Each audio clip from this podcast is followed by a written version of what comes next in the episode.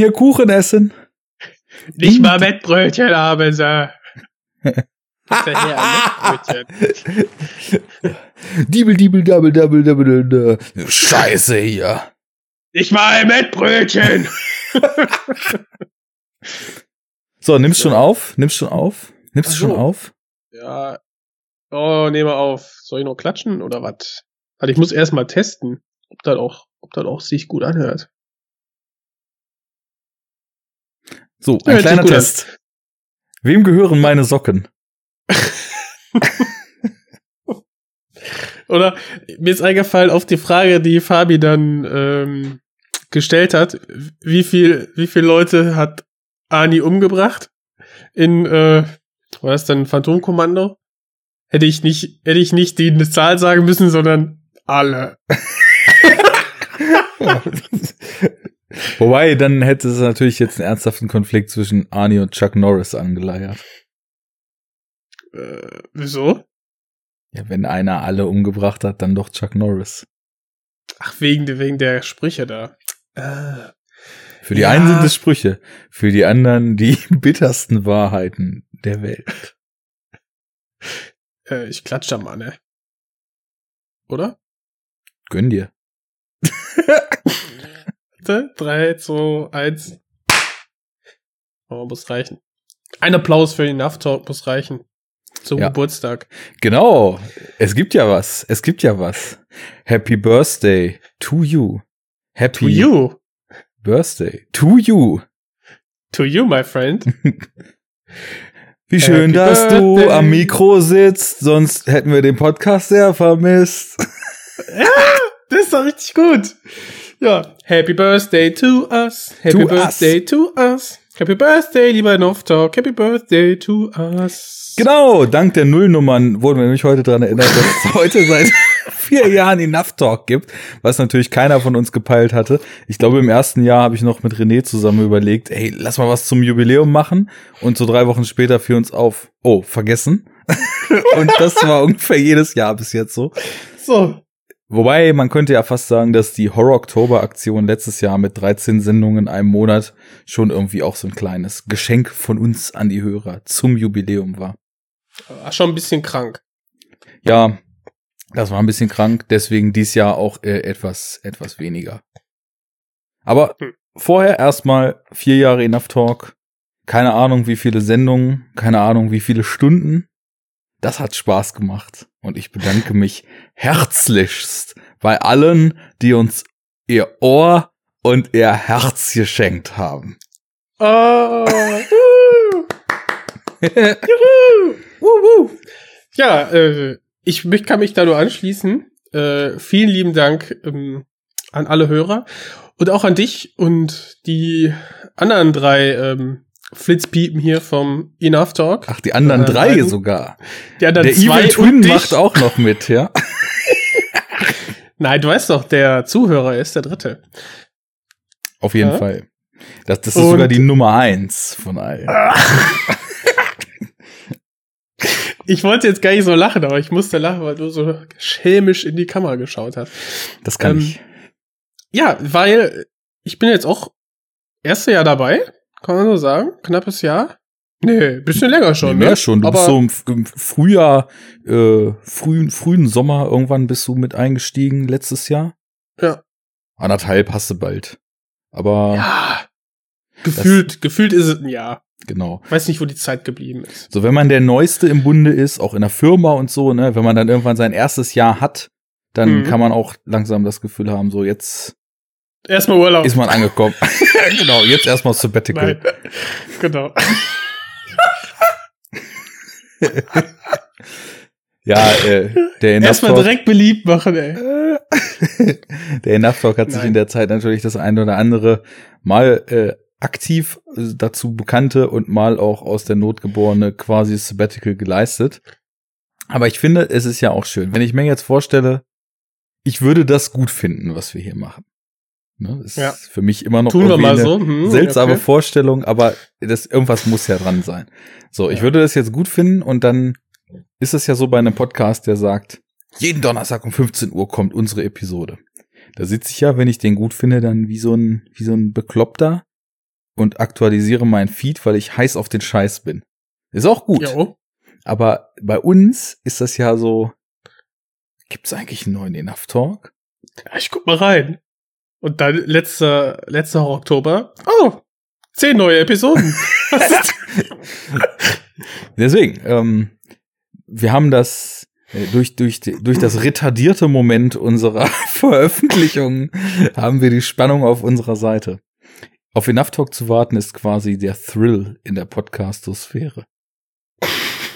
wenn man sich, wenn man sich unsere Veröffentlichungen so auf einem Zeitstrahl anguckt, das dann durch eine ähm, quasi wiederkehrende so eine Art äh, Sinuskurve, dann die drauf anlegt, dann ist es erstens recht keine Sinuskurve mehr und zweitens sieht man halt, dass man also wir haben so gar kein, keine Veröffentlichungspolitik, kann man so sagen. Also dann gibt's dann hier mal echt eine ja, eine, eine Steigerung der, äh, de, de, ja, also nicht mal, nicht mal unbedingt der, also der Frequenz, sehr, sehr stark. Dann vielleicht auch mal der Amplitude, wenn das dann unsere, äh, unsere Längen sind pro Aufnahme. Ja, und dann noch in langer Zeit nichts, ne? Könnte man sagen, wir wollen damit, oder ist da System hinter, würdest du das sagen? Ist das einfach, um die, diese Erwartungshaltung des Zuhörers zu untergraben? Oder ist es wirklich nur für den, für den Fun, dass man sich freut? Ah, endlich wieder eine neue Episode. Äh, alles, was ich dazu sagen würde, wäre gelogen, weil ich habe mir da nie Gedanken drüber gemacht. Tendenziell war für mich immer so der Punkt, das Podcasten soll ja einfach auch Spaß machen. Wir machen das ja, weil wir total Lust haben, So, so. uns über über Filme zu unterhalten. Und Stress soll es nicht sein. Und wenn ich jetzt sowas machen würde, wie wir veröffentlichen jetzt einmal die Woche oder so und dann Deadlines treffen müssten, das würde mich, glaube ich, stressen. Aber wenn dann so lange Pause war, dann hat es sich ja meistens so zugetragen, dass wir relativ kurz aufeinanderfolgend irgendwie dann auch aufgenommen haben. Und dann habe ich die letzte Mal so gedacht, ach komm, jetzt haben die Hörer so lang keinen gekriegt, dann hauen wir den nächsten gleich fünf, sechs Tage später oder so raus. Man könnte den dann natürlich auch auf Halde liegen lassen und so versuchen, Hm. so einigermaßen regelmäßigen oder zumindest, wie du schon meinst, irgendwie nach, nach irgendeiner Methode gestalteten Veröffentlichungszyklus zu rocken, aber macht man halt nicht und äh, ich glaube so, da wird man mit wahrscheinlich, wenn man uns hört, sich auch mittlerweile schon abgefunden, angefreundet oder was auch immer haben, dass es einfach Ja. äh, mal eine neue Sendung gibt, wenn die neue Sendung fertig ist und ist auch gut so. Ja, vielleicht gibt's ja mal neue Hörer oder so. Die werden das dann auch schnell mitkriegen, aber Aber bevor es neue gibt, noch einmal, weil wir eben so rumgeflaxt haben, wirklich noch mal fettes Thank you an die Alten. An die alten Hasen, die alten Hüpfer und Hopser, die seit Tag eins dabei waren, die seit Tag zwei dabei waren. Oder die im Laufe der Zeit dazugekommen sind. Ihr seid so gut und für euch machen wir das auch. Auf jeden Fall. Und pff, wenn ihr eine Meinung dazu habt, ob man das irgendwie professionalisieren sollte, ne, mit, was weiß ich, auf Halde aufnehmen und dann, wenn man einen eigenen Server hätte, kann man ja dann, glaube ich, auch selber raushauen und programmieren. Ne, dann, hat man, dann muss man nicht dann irgendwie selber auf Hochladen drücken, sondern das macht dann der Serververein. Wenn euch das lieber gefällt, ähm, dann seid ihr hier falsch. Ja, tendenziell ginge das, ne? Ich könnte sagen, wenn die Episode jetzt fertig ist und ich mache den Blogpost da fertig und so, dann sage ich nicht jetzt raushauen, sondern dann halt äh, zu Datum XY. Mhm. Vielleicht machen wir das mal. Aber nicht in diesem Monat, denn auch wenn es keine 13 Podcasts gibt, es geht mal wieder um die dunkelste aller Filmströmungen. Uh. War das ein Ähm. Wolfsgeheul oder was war das? Nee, ich habe mir den C gestoßen. Nein, Quatsch. Ähm, Du hast ja mit einem Hammer auf den Zeh geschlagen. Der Hammer, mit dem du gerade dein Opfer in der Besenkammer niedergestreckt hast. ja, am, äh, genau, am Büroflur. Ich wollte nämlich raus aus meinem Gefängnis. Um mal im, im Bild zu bleiben. Nein, äh, ja, du spielst auf dem Horror Oktober an. Ich hatte sofort ein, ein Bild von, von einer Dokumentation im Kopf. Aber ja, du meinst den Horror Oktober. Und zwar äh, den Horror Oktober 2018.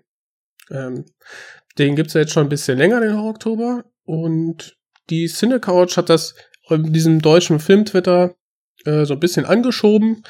Oder scheint auf jeden Fall auf äh, ihrem Mist gewachsen zu sein. Zumindest sind sie auf jeden Fall die Schirmherren. Und der Horror-Oktober 2018, Horror-Oktober Returns, ja, findet gerade statt. Es ist Oktober und hier heißt es, äh, so gut es geht, 13 Horrorfilme zu schauen, die man am besten doch nicht kennt und äh, die auch gleichzeitig dann zu rezensieren und irgendwie zu, über, zu veröffentlichen und Letterbox bietet sich da eben halt auch an. Und falls ihr jetzt noch nie was davon gehört habt und so denkt, ach, das ist aber ganz geil, ich gucke ja auch ganz gerne Horrorfilme und würde ganz gerne drüber äh, schreiben, ja, meldet euch dort an, cinecouch.net, da mal Oktober Returns schauen, eintragen in die Google-Liste und ihr seid dabei. So einfach ist das. Ähm, ich vermute, das ist vielleicht auch eine Frage, die ich dir letztes Jahr schon gestellt habe, weil du warst ja auch letztes Jahr in der Sendung zu It am Start und mhm. noch in einer. Ich habe den Überblick echt verloren, was wir da alles gemacht Horrorsendung? haben. Ja, in, in dem Horror-Oktober. Mit Fabi habe ich noch live gemacht, das weiß ich. Und dann waren halt sehr viele, äh, natürlich auch super coole Gäste da, aber ich krieg's mhm. nicht mehr auseinander definiert. Patrick war da, Nenad, Kamil, Nils, die ganze Bande aus unserer Podcast-Bubble, aber warst du nur bei It dabei oder? Ja, äh, weiß ich nicht. Da muss ich jetzt. Da musst du selber mal nachschauen. Bei den ganzen Makakentum wirst du bekloppt hier. Wer soll sich das merken? Ist egal. ich, ich stelle stell dir die Frage einfach nochmal. Also, ist es denn eigentlich bei dir so, dass du dich als Horror-Fan bezeichnen würdest. Wir müssen ja erstmal die Baseline schaffen. Also auch wenn wir jetzt hier eine Kurz-Kurzfolge für unsere Verhältnisse machen, die erstmal nur mit zwei Stunden angesetzt ist. Genau, Enough, Kurzfolge nur zwei Stunden wird eh nix. Enough Talksche Gründlichkeit ist immer gefragt. Deswegen müssen wir erstmal gucken, wie sind hier eigentlich die, die Fronten und wie ist es mit dir und Horror? Ja. Wird sich als Horror-Fan eigentlich bezeichnen oder ist tatsächlich der Oktober dann auch für dich so der Monat, wo du mal ein bisschen äh, über den Tellerrand guckst und oder vielleicht bisschen mehr äh, Horror guckst als sonst. Also ich weiß ja von manchen Filmen so, dass du die auch ganz gern magst, aber sind das eher so die One-Trick-Wonders für dich oder ist Horror voll dein Metier? Vielen Dank für die Frage. Ich möchte erstmal eine andere Frage beantworten. Und zwar haben wir beim Roundup Nummer 5 über The Invitation geredet. Stimmt. Und äh, ja, das denke ich, kann man auch noch mit da reinziehen. In Hashtag Horror Oktober. äh, Komme ich nun zu deiner zweiten Frage. also, ich, ähm, ich bin kein, ich bin riesen Filmfan, ähm, Cineast. Ähm, ich werde, also auch im Rahmen des Podcasts werde ich mich jetzt immer weiter da reinarbeiten in das, in das Thema und ich merke einfach, dass es immer interessanter wird und weniger eintönig, als ich es vielleicht hätte befürchten können. Und ähm, das ist schon mal erstmal richtig gut. Und Horror, das Horrorgenre gehört da einfach zu. Ähm, ich muss sagen, dass ich durch den Horror Oktober vor zwei Jahren, also 2016, da habe ich das erste Mal mitgemacht. Und ah, okay. da muss ich sagen, habe ich zum, ja, zum ersten Mal mal wieder richtig Horror ausgepackt, so die Filme, so den guten, den guten Stoff.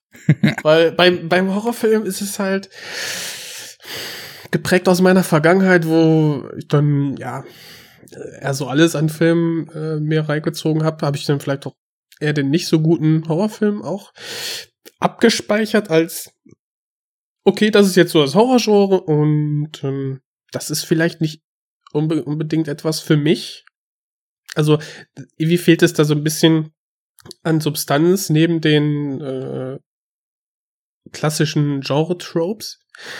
Und das habe ich mit dem 2016er, wo ich mich dann intensiver mit befasst habe, so als das bietet sich der Oktober eben an, äh, sich damit dann intensiver zu beschäftigen, habe ich gemerkt, ja, das ist halt ein Trugschuss und ich habe mich da geirrt und es gibt richtig gute Horrorfilme und vielleicht auch Horrorfilme aus der Vergangenheit, wenn man weiter zurückgeht, äh, so die Klassiker vielleicht mal nachholt oder auch des neueren, des neueren Films. Und ja, seitdem muss ich sagen, bin ich wieder versöhnt mit dem Genre und ähm, ich denke schon immer mal wieder, ach, gucke ich mir jetzt diesen Film an, den ich mir jetzt neu gekauft habe oder den ich irgendwo äh, interessant finde. Oder warte ich eben auf Oktober und ziehe mir dann rein im Rahmen des Oktobers. Da habe ich mich dann auch schon selber äh, ja erwischt. Und äh, genauso habe ich es jetzt auch gemacht mit äh, auch ja einem Film, den wir dann heute noch besprechen werden. Und ja, ich finde, das ist ein sehr, sehr schönes, sehr, sehr schönes Filmmotto.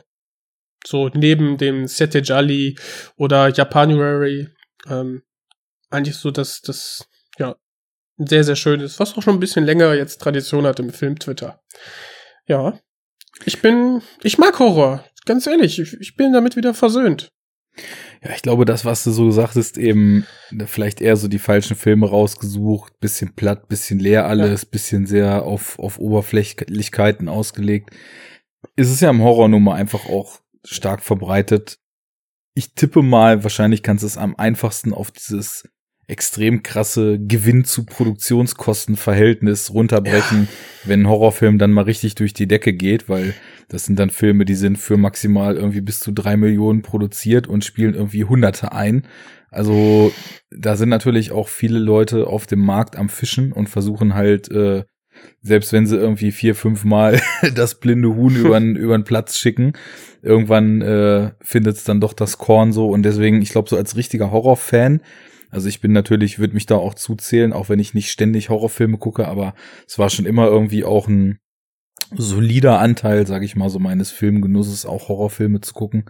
Und äh, da leidet man natürlich sehr viel, aber wird dann unter Umständen auch wirklich extrem belohnt, wenn man dann eben die Perlen findet im Genre. Wo, so. wo kannst du dir denn festmachen, dass du sagst, okay, ich bin Horrorfan? Wie kam es dazu? Ich glaube, das ist einfach so was, dass ich schon durch meine gesamte Rezeption von Geschichten, von Erzählungen und von, ich glaube sogar sämtlichen Formen von Kunst und Medien und so weiter zieht. Ich habe irgendwie immer schon so einen Crush für so ein bisschen das abseitige, düstere, seltsame gehabt, sag ich mal. Das ist also auf jeden Fall auch stark präsent gewesen, so im Musikgeschmack, wo ich halt in den 90ern diesen, also extrem angefangen habe, auf Drum and Bass abzugehen, aber so wenn man das halt heute hört, dann denkt man halt an so, so lauten und pfundigen Party-Sound, aber früher war das irgendwie ganz anders. Das war eher so Alien-Musik und äh, hatte so einen totalen, also in den 90ern, das war ja auch eine Zeit, da war noch nicht so jeder Sound hundertmal benutzt. Und da hatte man auch wirklich so, wenn man, wenn man in diese Bubble so reingekommen ist und diese Musik kennengelernt hat, das war so wie, ja plötzlich so Weltraumsounds zu hören, die so klingen, als ob's die, als ob die gar nicht von hier sind. Und die ganzen Tracks waren auch so produziert, da ging es immer extrem um Atmosphäre. Das hatte immer was total mysteriöses, geheimnisvolles, teilweise morbides, obskures und so. Und das kam schon in die Kerbe, dass ich halt vorher, als ich Romane gelesen habe und so immer Stephen King Fan war und äh, auch so andere Fantasy- und Horror-Sachen gelesen habe. Und irgendwie war das dann von vornherein auch so, als ich dann irgendwann als Kind eigenen Fernseher gekriegt habe und dann heimlich ganz leise gestellt irgendwie, damit es keiner merkt, weil man ja eigentlich schon schlafen sollte, vorm Fernseher saß, dann hat, wie war es so diese Faszination, so drauf zu warten, irgendwie zu versuchen, Horrorfilme zu gucken, dieses Gruseln, angespannt sein, Angst haben, dieser Thrill. Also ich glaube, das, was viele Leute so gar nicht mögen und deswegen Horrorfilme total meiden, die Performance, wie wir es ja in unserer Genre-Reihe zum, zum deutschen Genre-Kino dann auch äh, so übernommen hatten, den Begriff, das hat mich schon immer total abgeholt. Da habe ich immer mega Bock drauf gehabt. Und ich war auch schon immer jemand so in einer, ja, ich nenne es jetzt einfach mal allgemein Medienrezeption, weil ich da Romane, Filme, Kunst, Musik und alles mit reinwerfen würde. Bei mir funktioniert das oft auf so einem ganz intuitiven Level. Also ich äh, denke oft oder fast immer eigentlich erst nach dem Schauen über Filme nach. Ich krieg bei Musik irgendwie allein schon durch Instrumentale und durch Sounds irgendwie so total krasse Gefühlseinschläge, wo andere Leute mich fragend angucken und sagen, hör, da singt ja gar keiner. Und äh, bei Filmen ist ja, da muss einer der zehn Tenöre muss da trällern. Sonst, so, so ist das, weil sonst sonst, sonst geht's ja nicht. Sonst nee. geht's ja um nix. Das ist das Filmäquivalent zu, der hat ja gar keine richtige Geschichte der Film. No? Ja. Naja, und deswegen, ähm, da ist natürlich auch Horror einfach so das Genre, was am allerstärksten mit dieser direkten Resonanz arbeitet und Mhm. da liegt irgendwie Fluch und Segen, weil wenn man dann Ja. eben auch auf der Suche nach ein bisschen mehr ist, dann ist es eben jeder zehnte oder jeder zwanzigste Film nur, der halt starke Figuren hat, der starke Subtexte hat, der Allegorien erzählt und so weiter. Darf es Äh. ein bisschen mehr sein? Ja, darf es, muss aber nicht. genau. Äh, Würze optional. Hier kommt erstmal Fleisch auf den Teller. Genau. Gut, aber Also, fas- äh, äh, faszinierend gibt's schon. da- Ja, gibt's da denn irgendwie so Titel, wo du sagst, boah, das ist jetzt für mich irgendwie der Top-Notch-Horrorfilm, also früher zumindest. Wo du sagst, okay, doch, ich, ich finde Horror richtig geil und äh, ja. Das hatte ich nämlich nie. Das hatte ich bei anderen Genres so, aber nie beim, beim Horrorfilm. Den fand ich immer so ein bisschen, also entweder hat's nicht richtig gepackt oder äh, die verbotenen Sachen, da kam man halt dann nicht dran. Nee, Oder- also ich verweise da einfach mal ganz direkt auf einen der allerfrühesten Enough Talks. Das müsste die fünfte oder sechste Episode gewesen sein. Hm. Betitelt mit Der unheimliche Whisky aus einem fremden Glas. Ähm, Hm. Als René und ich Alien besprachen und da doch äh, ziemlich lang darüber gesprochen haben, wie der Film, und er ist auch jemand gewesen, der eigentlich mit, also er hat immer gesagt, er hat zu viel Schiss, um Horrorfan zu sein. Aber äh, das, das war ein Film, der mich extrem geprägt hat. Äh, die ganze Atmosphäre, dieses Suspense, dieses, auch die Themen, dieses Lost in Space, dieses seltsame Wesen, die, diese Bedrohung, die so in das eigene Leben reinkommt, das hat mich schon ziemlich, ziemlich äh, geflasht. Und dann gibt's auch, natürlich, ja. achso, nee. Ist natürlich auch erstmal ein Genre-Hybrid, ne? Ähm, Space Horror, man könnte auch als Subgenre Sujet oder so nennen. Ähm, für mich war das, ich, als ich den gesehen habe zum ersten Mal, fand ich den natürlich auch klasse, aber ich habe es irgendwie eher so am Space Science Fiction erstmal festgemacht und mit so einer Horrornote dann für mich persönlich, ne? Also den fand ich auch schon immer gut, ja, aber war für mich jetzt keiner dieser klassischen Horrorvertreter. Ähm, da merkt man auch schon, ne, da hat sich's vielleicht noch nicht ganz so, was noch nicht ganz so weit her mit meiner Filmrezension, so, was es an verschiedenen Genres gibt und wie die zueinander stehen. Aber ja, kann ich sehr gut verstehen. Aus heutiger Sicht äh, denke ich, ja, klasse. Ähm, hast du natürlich auch erstmal ein Brett rausgesucht. Mm, aber ich glaube, damals hätte äh, habe ich es halt ich persönlich nicht so als klassischen Horrorvertreter gelesen. Ja, das ist zum Beispiel so eine Sache, da kann man direkt halt, also eigentlich wieder voll das Fass aufmachen, wie genial die Alien-Reihe ist. Weil ich würde nämlich schon sagen, dass der erste Alien ein rein rassiger Horrorfilm ist, der halt einfach nur in Space spielt. Ja. Wohingegen Ja. ich zum Beispiel auch sagen würde, dass der zweite ein rein rassiger Actionfilm ist, der halt auch in Space spielt. Ja. Und der dritte, da könnte man fast so weit gehen, obwohl da halt Fincher auch total wenig äh, kreative Freiheiten hatte, dass Muss es eigentlich eher so ein Psychothriller ist, der auf so einer Space-Kolonie mit einem Alien spielt. Und äh, der allgemein sehr gehasste vierte, den ich auch ziemlich geil finde, äh, von Genet, ist halt Mhm. irgendwie so, ein, so eine Märchengroteske in Space. Also das ist äh, schon sehr einzigartig, was diese Rolle zur äh, Reihe zumindest bis zum vierten Teil gemacht hat. Und sei es drum, ob es nun ein reiner Horrorfilm ist oder nicht, die Horroraspekte sind natürlich super krass in dem Film. Und die haben mich einfach abgeholt. Und als anderen prägenden Film auf dem äh, Gebiet würde ich dann wahrscheinlich noch die Fliege von David Cronenberg nennen. Das war ah, ja, ja. witzigerweise, also so meine, mein, mein Dad, der hatte nie so, sag ich mal, die, die riesigen Filmambitionen. Also ich hatte nie so, wie das bei anderen ist, dass so durch filmverrückte Eltern man selber eben auch so auf den Filmflash kommt. Das war bei mir eben nicht so stark.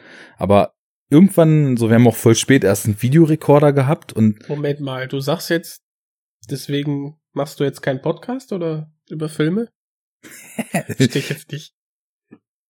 äh, ja, hast du jetzt wirklich nicht verstanden oder habe ich mich äh, äh, verarscht? Nein, du, äh, du, also damals, damals hast du ähm, das noch nicht, nicht so intensiv Filme verfolgt, äh, obwohl es dein Dad getan hat, nur Nee, eben, nee, nee, nee, ja nee, genau. Ich, so war es nicht gemeint. Also, voll viele Leute kommen ja so zu so einer Filmleidenschaft, weil zum Beispiel sie einen filmbegeisterten Dad oder eine filmbegeisterte Mom haben, die dreimal in der Woche denen irgendwelche Filme zeigt und die ständig ins Kino schleppt und so weiter, ne? Ach so, okay. Und bei mir war es halt überhaupt nicht so. Also ich hatte das irgendwann schon mal erzählt. Ich habe zwar so ein bisschen diese Erinnerung, dass es halt so voll was Besonderes war, wenn im Fernsehen irgendein James Bond oder irgendein Star Wars am Samstagabend lief. Das war dann immer so, dass die ganze Familie so vorm Fernseher gesessen hat und da hatte ich dann so das Gefühl, dass bei meinem Dad irgendwie richtig so eine Filmbegeisterung auch plötzlich da war. Meine Mutter hat irgendwie immer nur bei James Bond darüber lamentiert, äh, welcher der schickeste ist von, von allen, ne? Und äh, hat sich mit meinem Vater gestritten, der meinte, also außer Connery wäre doch keiner was von denen. Naja. Und äh, aber ansonsten halt kaum was. Und was ich nämlich eben dann sagen wollte, war, dass irgendwann er dann mal meinte, oh, also der Film, der ist der Wahnsinn, der kommt im Fernsehen, den müssen wir unbedingt aufnehmen. Und dann war das die Fliege von David Cronenberg, ne? Wo ich so dachte, okay, so jemand, der eigentlich so gar nicht filmaffin ist oder das zumindest so nicht nach außen hin irgendwie suggeriert und dann halt so ein obskurer Body-Horror-Film irgendwie aus, aus den frühen 80ern, dass der nun der Film ist, der irgendwie aus den Tausenden, die, die jeden Monat ausgestrahlt werden, der ihm dann so aufnehmenswert erscheint, um seinem Sohn zu zeigen. Ist schon witzig. Naja, und äh, Wie alt warst du? Also irgendwie schon über zwölf, aber nicht, nicht weit, glaube ich. Ja, dann kloppt ich aber dann die Verwandlung zur Fliege aber auch so ein bisschen aus den Latschen, ne? Boah, der ganze Film hat mich mega aus den Latschen gehauen. Ja. Und das war aber auch das genau Parenting 101, ey. Ja, also ich glaube, die Szene, die ich am allerkrassesten fand, war echt nicht diese ganze Transformation und so, die war halt super eklig und hat mich Der auch Affe? mega geflasht, aber am krassesten fand ich das, wie beim Armdrücken er dem Typen Oh. halt den Arm bricht und dieser Knochen da auf einmal so rausguckt, ne? Mhm. Das war wirklich so, dass ich in dem Alter das gesehen habe und es sah so echt und so mies aus, dass ich Mhm. echt so, als ob alles weich wird und man nur so in sich zusammensackt, weil man es kaum ertragen kann. Also richtig, richtig nice. Und das Krasse Perfekt. ist halt, dass dieses Gefühl, das ist es, was ich so mit guten Horror assoziiere, dass es so krass ist, dass ich es eigentlich nicht sehen will, aber irgendwas zieht mich da wie so ein Magnet hin und ich will es eben trotzdem sehen. Du willst die Ohnmacht Genau. auf, auf dem Sofa. Die Ohnmacht, die Hilflosigkeit und Mhm. so weiter. Also insofern äh, Horror großer Crush in meinem Herzen. Gibt auch ganz viel 0815 Mist, den ich ganz, ganz schrecklich finde. So diesen Mainstream äh, Teenager oder oder einfach Mainstream Horror heutzutage, der wo der null Atmosphäre hat und zwischendurch einfach nur alle paar Sekunden ultra laut ist. Das Mhm. ist, glaube ich, so der Bodensatz, den das Kino zu bieten hat. Also Ja, aber da nicht. Da rennen die Teenies rein und lässt sich halt ordentlich, ordentlich Kohle verdienen, ne? Hier und dann hast du auch mal so einen mega Überraschungshit, so Paranormal Activity, was dann zig, also Abermillionen von Kopien nach sich zieht, also teilweise äh, zweite, also Sequels, Prequels, wie auch immer, und dann natürlich dann ja, einfach so Trittbrettfahrer, die dann Paranormal irgendwas, Investigation haben, äh, Teil 1 bis 15 und die dann auch noch auf den Markt hauen. Also dieser, dieser, dieser Markt von günstig produzierten Horrorfilmen, das, also, ich glaube, nirgendwo ist es so krass wie beim Horrorfilm. Das stimmt. Aus, aus Das meiner stimmt. Wahrnehmung. Mhm. So. Paranormal Activity, muss ich sagen, habe ich nie gesehen. Würde ich aber mal, könnte mir aber vorstellen, dass ähm, anderthalb Stunden warten, dass was passiert, dann irgendwann recht eintönig wird. Aber ich lasse mich eines Besseren belehren. Also da muss ich wirklich sagen, ich kenne nur den ersten und der ist, glaube ich, für mich so, was diesen Found-Footage-Horror betrifft, nach Blair Witch, das, also dem Blair Witch Project, muss man ja dazu sagen, weil es gibt ja jetzt mittlerweile auch Blair Witch und der ist für mich genauso ein Vertreter von diesem lauten und dämlichen Mist, Ach, den ich gerade genannt habe. Konnte ich gar nichts mit anfangen. Ähm, aber der, der Paranormal Activity ist vielleicht so der beste Vertreter für mich abseits dem. Also ich glaube, den findest du entweder mega langweilig oder er catcht dich so, dass du danach nicht mehr schlafen kannst, weil so filmisch gesehen war es jetzt vielleicht gar nicht mal mh, das, was mich daran so begeistert hat, sondern das Thema an sich. Und irgendwie bin ich, also hat der Film es für mich geschafft, total mich auf den Trichter zu bringen, was passiert eigentlich um dich rum, wenn du schläfst. Und dann, Boah, ey, aber da finde ich, äh, ja, ich, ich kann das sehr gut nachvollziehen, was du meinst. Ähm, da gibt's ja auch so Filme wie Sleep Tide oder so. Ja, der, der spanische, der ist auch sehr schön. Aber am krassesten fand ich da die, ähm, ah, diese Horror-Anthologie. Ähm, boah, jetzt muss ich noch mal kramen. Da gibt's dann nämlich auch ein, ein Ding, was, ah ja, VHS war das. Ach so, ja, Hast die habe ich gesehen? nicht gesehen, nee.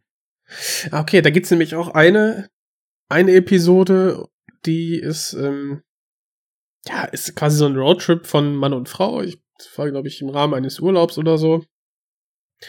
Und ey, da gibt's da auch immer wieder so, ähm, die kriegen dann einen Post mit, von einem Videotape und da ist dann einfach äh, quasi äh, der Person, die halt beide Menschen dann da gefilmt haben in einem Hotel.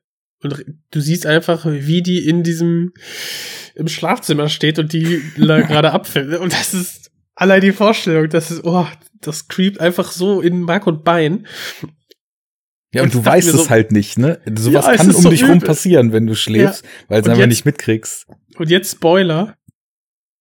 Dann dreht er nochmal auf und dann, äh, ja, siehst du einfach, wie da eine Person dann abgestochen wird im Schlaf.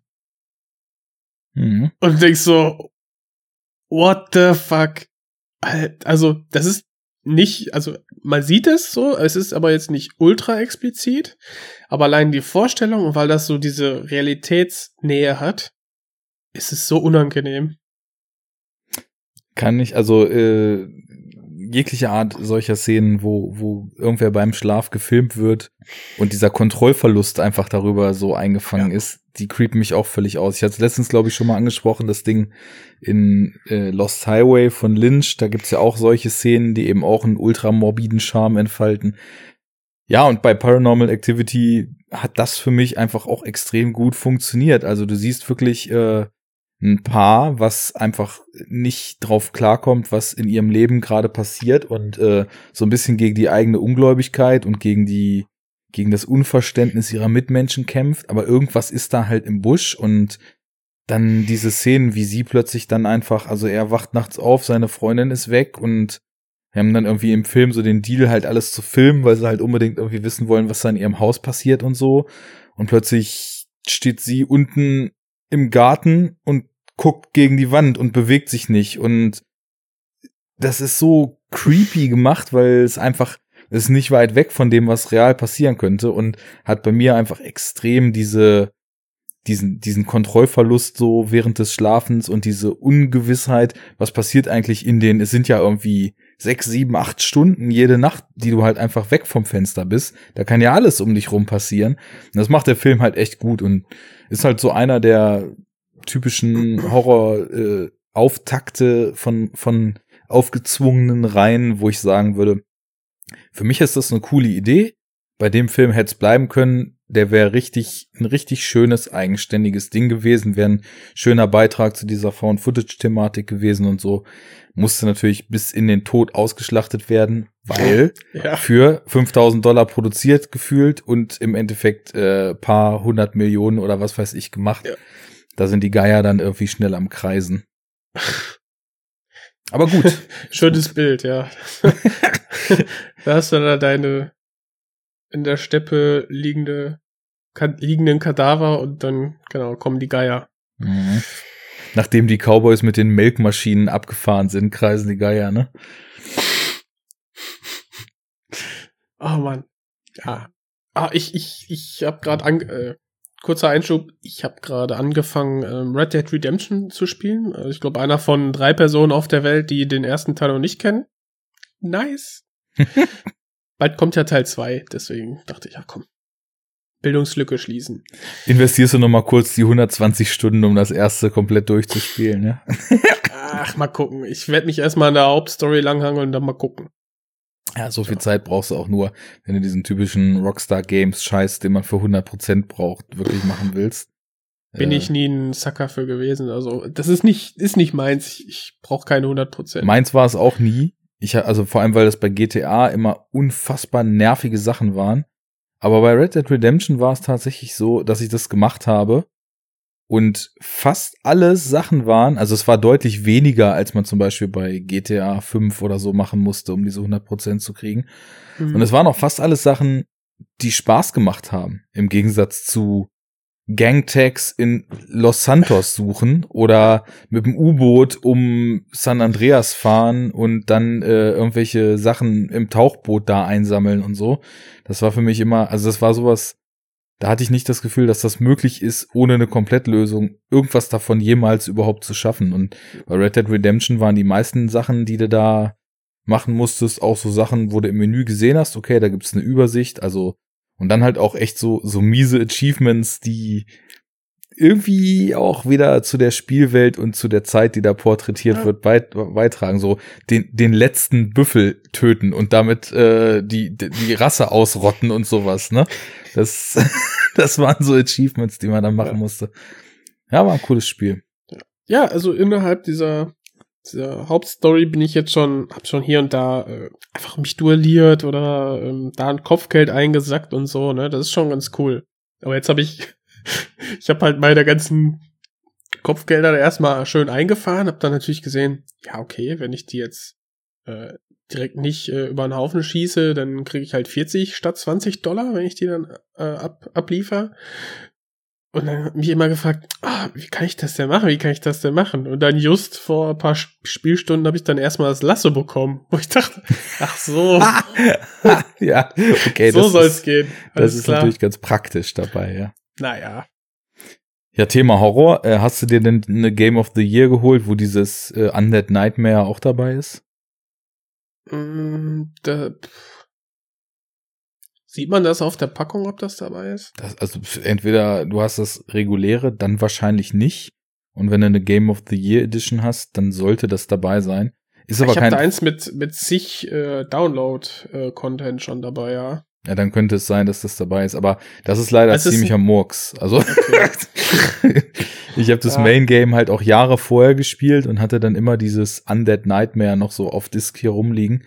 Irgendwann habe ich es dann noch mal installiert und hab dann so, äh, da, da ist dann halt quasi so die Zombie-Apokalypse über den wilden Westen mhm. losgegangen. Und es ist wirklich ultra stumpf. Also alle Missionen sind eigentlich nur irgendwo auf einem Friedhof, so Last Man Standing mäßig, so lang Zombies abknallen, bis dann halt keine mehr nachkommen oder irgendwie sowas. Also so der, das eigentlich dieser coole Vibe, den das Spiel hatte, der geht da ziemlich flöten bei. Ja, der Vibe, da sagst du nämlich was das ist ja einfach ein zu spielender Italo-Western und das finde ich ja mal richtig geil. Also ich, diese, diese Atmosphäre, die der da schnell aufbaut, der Titel, muss ich sagen, ist bisher echt am schönsten gewesen. Also zusammen vielleicht mit Liberty City. Fünf habe ich noch nicht gespielt, muss ich dazu sagen.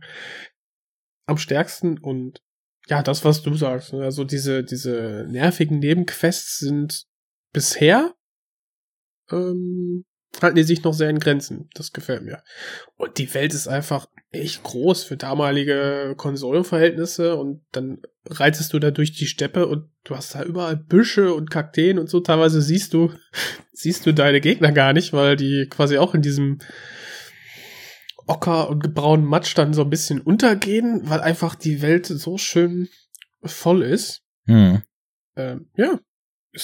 Also voll mit Vegetation meine ich. Ja, klar. Ist, und ist also reitest, reitest du da einfach dann diesen von dieser Klippe da runter und dann geht hinten, also die Wetteranimationen sind auch wieder so schön. Geht die Sonne unter, oder taucht es da, die ganze Spielwelt ist so ein orange-rotes Licht und du bist da quasi ein Revolverheld und reitest da dann irgendeine so kleine ähm, Westernstadt an.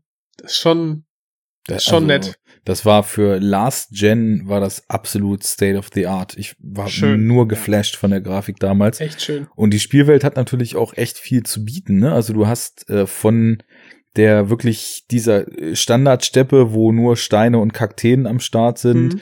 bis dann, wo es ein bisschen bergiger wird und dann Schnee ja. liegt. Und ich muss dazu sagen, also als ich das damals gespielt habe, Western war eigentlich nie so mein Genre und ich hole jetzt in den letzten Jahren so nach Was? und nach irgendwie so immer Junge. mal die.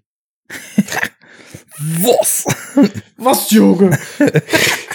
ich hole so die großen Klassiker jetzt irgendwie auf und finde da auch immer mehr rein. So tatsächlich, wie du meintest, eben ist ein spielbarer Italo-Western und der Italo-Western war dann auch das, was mir dann irgendwann so doch den Zugang irgendwie zum Western verschafft hat. Und äh, Ja, ich kannte halt die auch, ganzen ja. Classics noch gar nicht, als ich das gespielt habe und fand es trotzdem super geil. Also ich glaube, wenn man äh, wirklich so die, die großen Western alle kennt, da muss wahrscheinlich in den Missionen und auch in den Settings irgendwie noch so viel mehr am Start sein, auf das man sich berufen kann und wo man dann so checkt, was sie da eingebaut haben. Ja, ist klasse. Also auch die, die Ja. Schneeberge und Mexiko dann und äh, diese, dieser Bereich hinten, der schon so total zivilisiert ist, wo so Mississippi-Dampfer am Start sind und so, das ist alles richtig gut. Ja. Das fühlt sich doch mal wieder nach Enough Talk an hier. Wir wollen Horror Oktober Roundup machen, haben nach 40 Minuten noch nicht mit den Filmen angefangen, die wir eigentlich besprechen wollen, reden über Red Dead Redemption und Western. Ah. Alles aber mit Horrorbezug. Wir finden immer ein, Welcome. ein, ein, ein, ein Aspekt, der dazu passt. Hm. Hm. Ja, So, ich genieße unser ähm, Geburtstagsgetränk. was Es gibt's ist ein denn bei dir? Whisky. Es ist ein ähm, ja, irischer Single Malt. Single Pot Still. Äh, Single Malts Irland sind jetzt nicht ganz so verbreitet wie äh, schottische, also wie beim Scotch. Und ich habe ein Red Breast, also quasi ein Rotkehlchen. Ähm, 15 Jahre Ui, Sehr- 15 Jahre. samtig weich. Wundervoll. Lass ihn dir schmecken. Mhm. Ich Mhm. trinke ein Café Americano. Mhm. Allerdings äh, ist er noch nicht optimal. Ich habe die Ach, mit, mit deinem neuen, mit deiner neuen Kaffeezubereitungsmaschine. Genau, so neu ist die schon gar nicht mehr. Also eigentlich bin ich schon so vom absoluten Noob in den Rang des zumindest Kaffee zubereiten Könners aufgestiegen. Aber ich habe die, ich habe die Bohnen gewechselt und jetzt äh, Ah, ist der Mahlgrad noch zu fein gewesen und deswegen ist der Kaffee jetzt überextrahiert gewesen. Aber ich habe jetzt einfach einen Americano draus gemacht und bisschen heiße Wasser drauf, äh, bisschen Milch. Das äh, vergibt deutlich mehr als ein reiner Espresso. Milch vergibt, das ist richtig, aber fördert auch zutage. Ja, Das sagen. stimmt. Also wenn du dir echt aus einer geilen Bohne so optimal gebrüht, äh, beispielsweise einfach ein Espresso oder dann eben im Vergleich den Cappuccino draus machst, im Espresso so, wenn er gut ist, dann schmeckst du halt schon so voll den Charakter der Bohne raus. Mhm. Aber im, das, Cap- die Milch oder der Milchschaum in dem Cappuccino, der wirkt wirklich wie so ein Träger so, ne? Als wenn du dir einen mega geilen Käse kaufst und dann aufs Brot packst und dann entfaltet sich der Geschmack noch besser. Weil du, weil Fett einfach ein Geschmacksträger ist.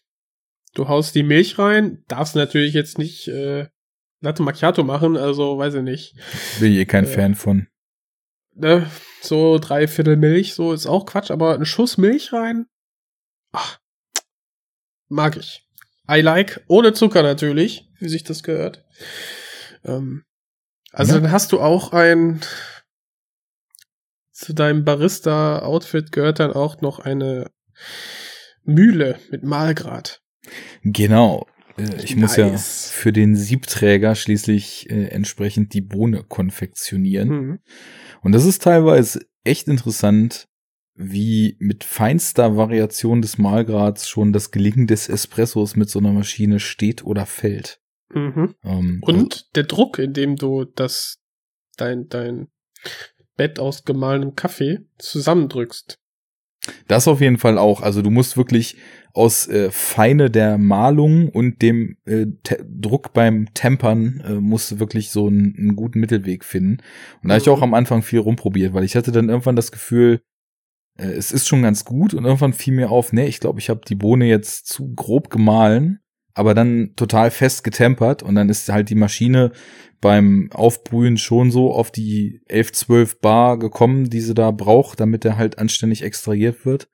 Aber irgendwas passte da noch nicht. Und dann habe ich den Mahlgrad wieder verändert und den Temperdruck ein bisschen verändert und äh, plötzlich ist dann richtig gut gewesen. Aber sobald du die Bohnensorte wechselst, ähm, musst du halt Alles echt die anders. Einstellung wieder. Ja. Naja, aber so ist nun also der Geburtstagskaffee zwar noch ausbaufähig, aber ich behaupte einfach mal, er schmeckt mir zumindest deutlich besser, als wenn ich jetzt hier einen Filterkaffee trinken müsste. Da kommt der Ah, Kaffeesnob durch. Nein, nein, nein. Ja, dann halte ich direkt mal dagegen, weil da musst du noch sehr viel lernen. Ein Filterkaffee ist auch sehr gut. Kann sehr gut sein. Ähm, Kann. Wenn ich Filterkaffee sage, meine ich so eine typische Bürokaffeemaschine, wo irgendwer Ja, ja. zwölf Löffel pro Becher reinmacht und dann das Wasser durchlaufen lässt und dann plumpst dir das aus der Kanne so in den Becher. Trinkst zwei und Der hast das Löffel Gefühl, du hast stehen irgendwie von dreieinhalb Ecstasy-Pillen dir geschmissen. Ja. Sind alle so gut. Ja. Muss doch stark sein. Wir wollen aber was schaffen hier heute. Ja. Ja, im wahre Prinzip muss, er so, Werk. muss das sich so anfühlen und schmecken, wie als wenn man so ein Stück Steinkohle reinbeißt. Ich bin ein Regenwurm mit tupierten Haaren und trinke ein riesengroßes Stück Holz. Auf Wiedersehen. Es ist einfach, ja, da wird, äh, da wird echt übertrieben teilweise, ne? Das stimmt. Ja. Aber Nee, super ich habe übertrieben. selber zu Hause habe ich halt French Press und Filter natürlich. ja. Und ähm, ja, mittlerweile mache ich das eigentlich sehr gerne. Ich hau mir jetzt teilweise dann, weil für mich ist es dann egal, ob ich jetzt zwei Kaffee trinke oder drei. Dann mache ich mir halt eine Kanne, eine kleine, also ein, ein Liter Ding Ja. und mach dann da irgendwie vier volle Löffel rein, fertig, das passt. Äh, wenn du den richtig malst, also ich mal den ja auch selber, ich habe aber quasi nur aufgrund der Mallänge kann ich so ein bisschen den Malgrad einstellen, nicht so sehr äh, auf ähm, beim beim beim äh, bei der Mühle hast du ja quasi bei einer Kaffeemühle dass das ach komm wie heißt das denn Das gemalt wird. Malwerk. Malwerk, ja, das Mhm. ist es eigentlich schon, ne? Aber es gibt noch einen anderen Namen, egal, fällt mir gerade nicht ein. da kannst du ja den Abstand einstellen und somit dann auch den, den Grad. Ja. Die Feinheit der, der äh, Partikel, Kaffeepartikel. Und ich mache das quasi mit einem, im Prinzip ist das ein Rotor, ähm, der auch nicht scharf ist oder so, sondern du hast nur diesen Prallbruch Mhm. wodurch dein, dein Kaffee gemahlen wird.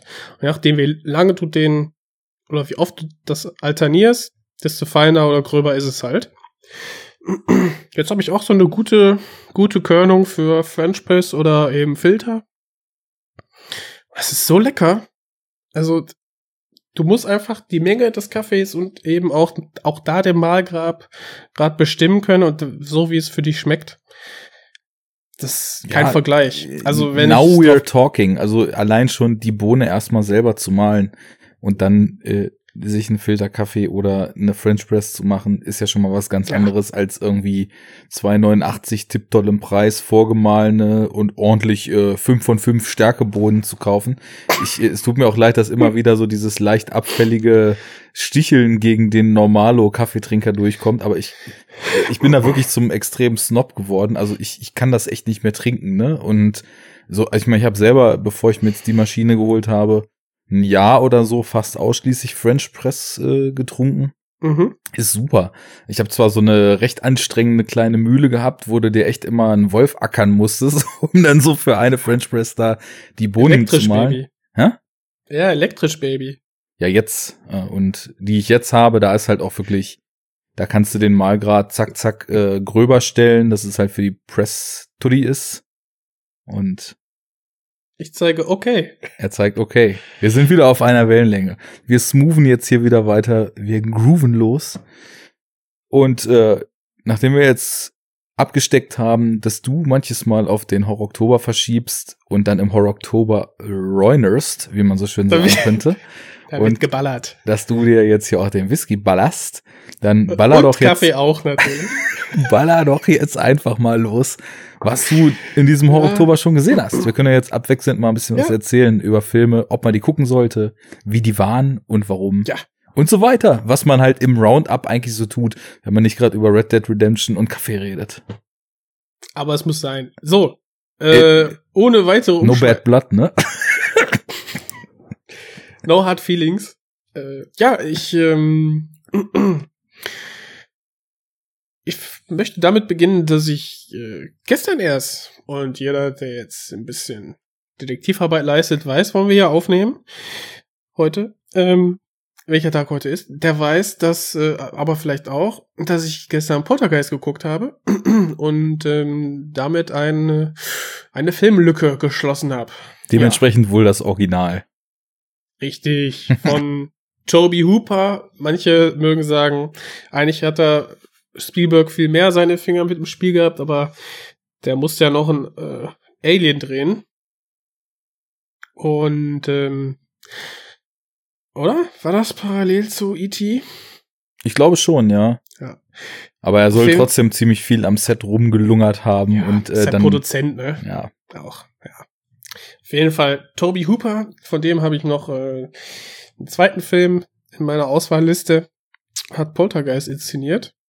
Und ähm, ja, die habe ich geguckt, passend auch so ein bisschen zu dieser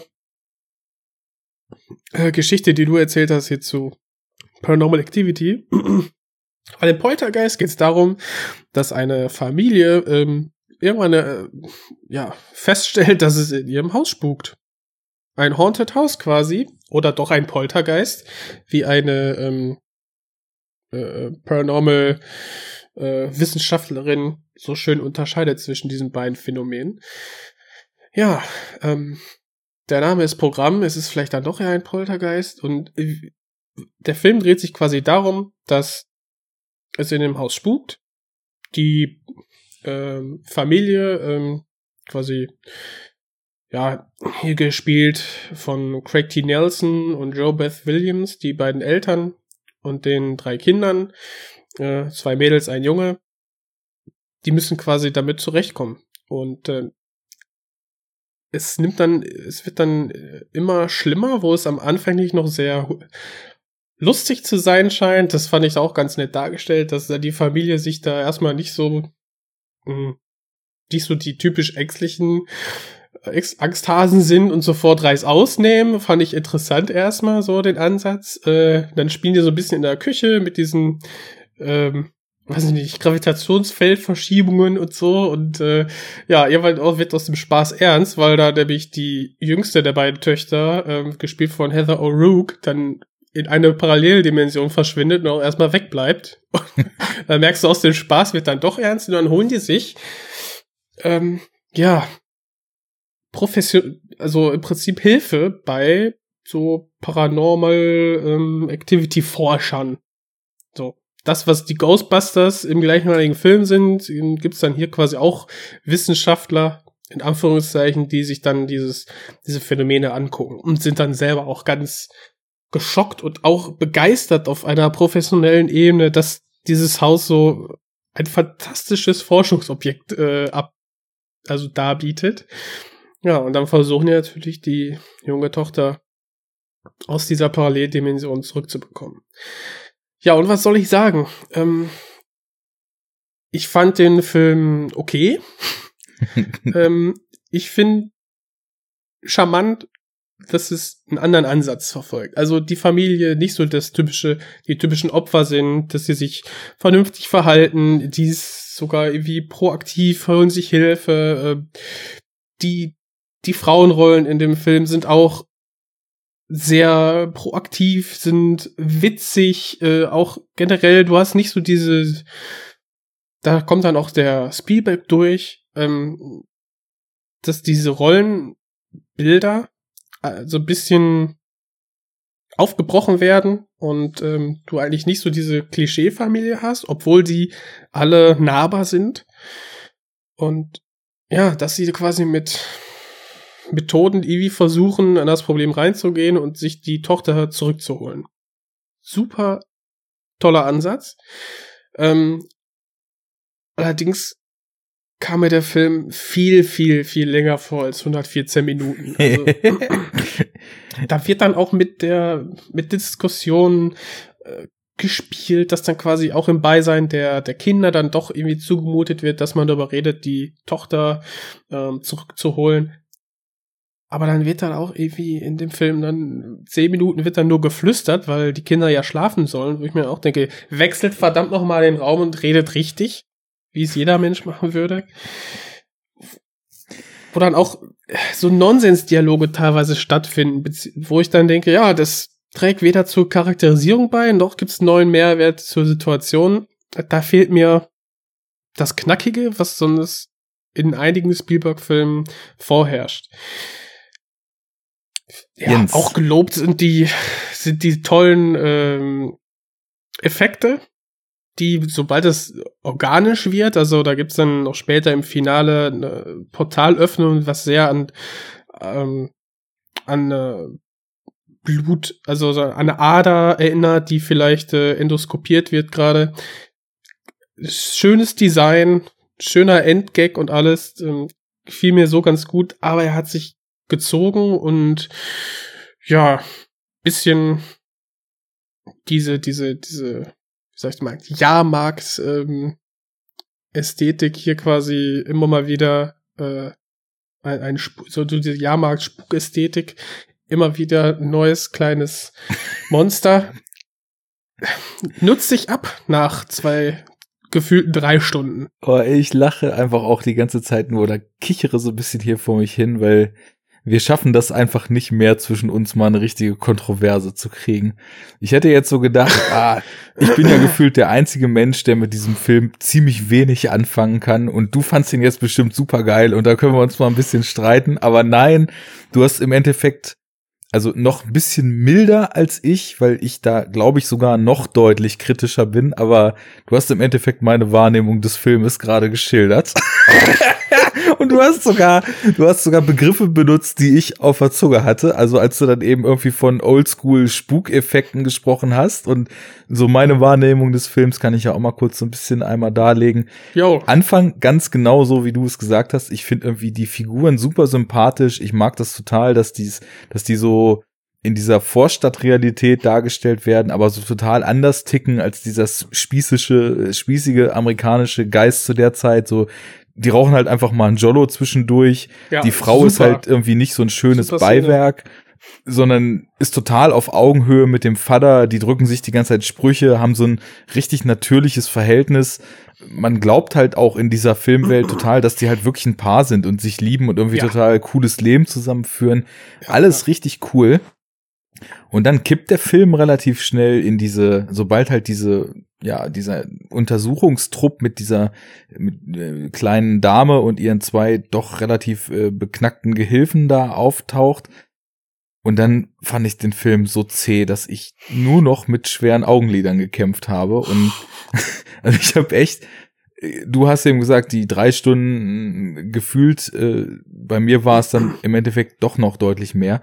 Und dann hat mich das so mürbe gemacht, dass ich das Finale dann nur noch, weil das, das wird ja dann aus dieser total ewigen Stille und Langsamkeit, die aber auch, wie ich finde, nicht wirklich atmosphärisch ist, sondern einfach nur nee. lang. Ähm, ja kippt das in so ein unglaubliches Getöse in dem Finale.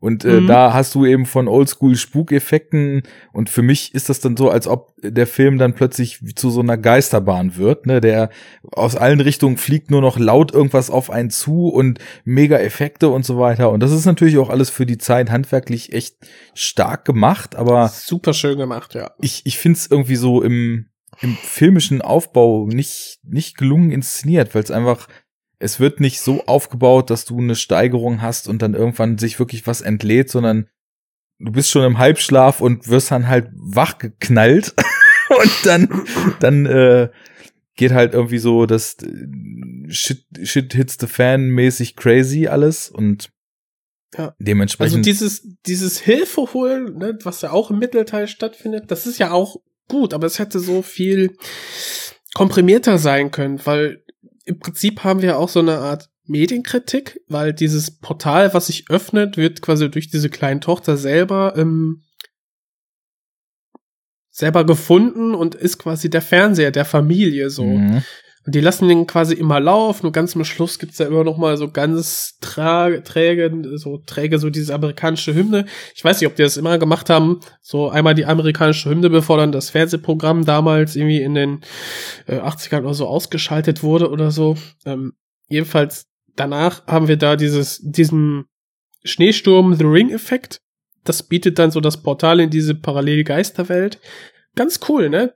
Der Fernseher, der lief am Anfang immer wurde als Einschlafhilfe missbraucht und so weiter. Also dieses, du hast so dieses Widerspiel zwischen, ja, alternativer, proaktiver Vorstadtfamilie zu diesen dann doch schlechten Angewohnheiten und ganz zum Schluss wird halt der Fernseher aus diesem, diesen, auch ganz toll. Das Haus wird implodiert quasi, ganz toller Effekt. Und dann müssen die, muss die Familie dann äh, nach der Rettung, Spoiler, der Tochter dann in so ein Hotel fahren. Alles ruhig. Also nach diesem wirklich lauten Finale, alles ganz ruhig, nur Soundeffekte auf der Tonspur.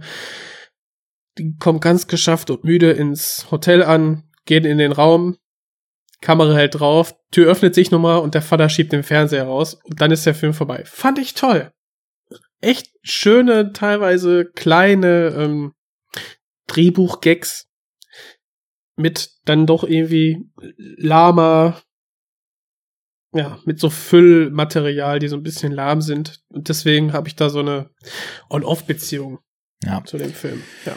Mit der Medienkritik, das ist ja auch wirklich ein interessanter Punkt. Und gerade so, was du sagtest, eben äh, Paralleldimension, in die die Tochter dann über den Fernseher gefangen wird, ja. da kannst ja dann schon viel Einfluss der Medien rein interpretieren und eben die, die irre Leitung von zu jungen Kids, deren Erziehung eher über den Fernseher als über die Eltern passiert und äh, ja. dass im Endeffekt der ganze Film dann als Allegorie dafür ist, wie ja, wie im Endeffekt die Eltern versuchen müssen, das Weltbild, was durch den Fernseher entstanden ist und diese, dieser verrohte Geist oder abgedriftete Geist irgendwie wieder einzufangen und wieder ins wahre Leben zurückzuholen. So ist ja eigentlich ein schöner Gedanke, weil Medienkritik mhm. und Gesellschaftskritik, da bin ich direkt dabei.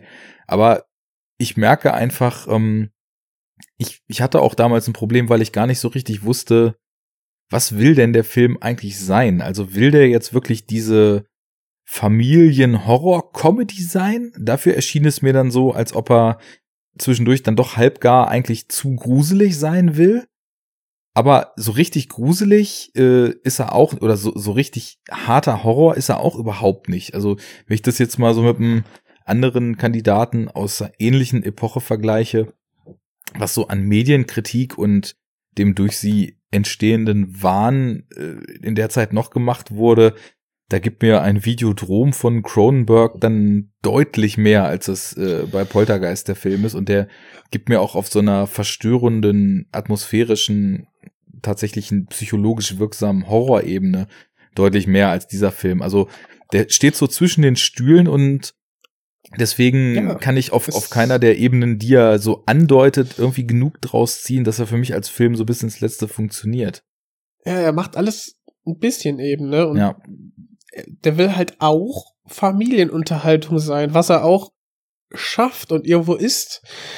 Ähm, ja, zu Videodrom, da bin ich auch so gespannt. Da freue ich mich schon drauf, den bald zum ersten Mal zu sehen. Also, der ist ja jetzt vom Index gestrichen und so und äh, ja, ich äh, freue mich. Gab's eine mega coole Edition vor zwei, drei Jahren von Arrow in UK die habe ich leider verpasst, weil ich nicht so ganz flüssig war, als die rauskam. Die kostete nämlich 40 Euro, war aber irgendwie ein, oder 50, war aber ein Vier-Disc-Set, wo Videodrome und eine starke, mit Bonusmaterial gefüllte Disc bei war und eben noch zwei Blu-Rays mit, den, mit dem kompletten Frühwerk von Cronenberg, ne? Also mit oh. irgendwie seinen ersten Kurzfilm mit Stereo, äh, mit, ich glaube, war da auch Shivers noch drauf? Weiß ich nicht. Also auf jeden Fall wirklich, äh, du, du kannst die mittlerweile auch einzeln kaufen. Das ist wirklich eine tolle Edition gewesen, die dann massiv im Preis gestiegen ist, als sie vergriffen war. Da habe ich mich schon ein bisschen geärgert, dass ich die nicht mitgenommen ja. habe, weil das ist definitiv. Ja, aber schön, dass du es mir jetzt erzählst, ja.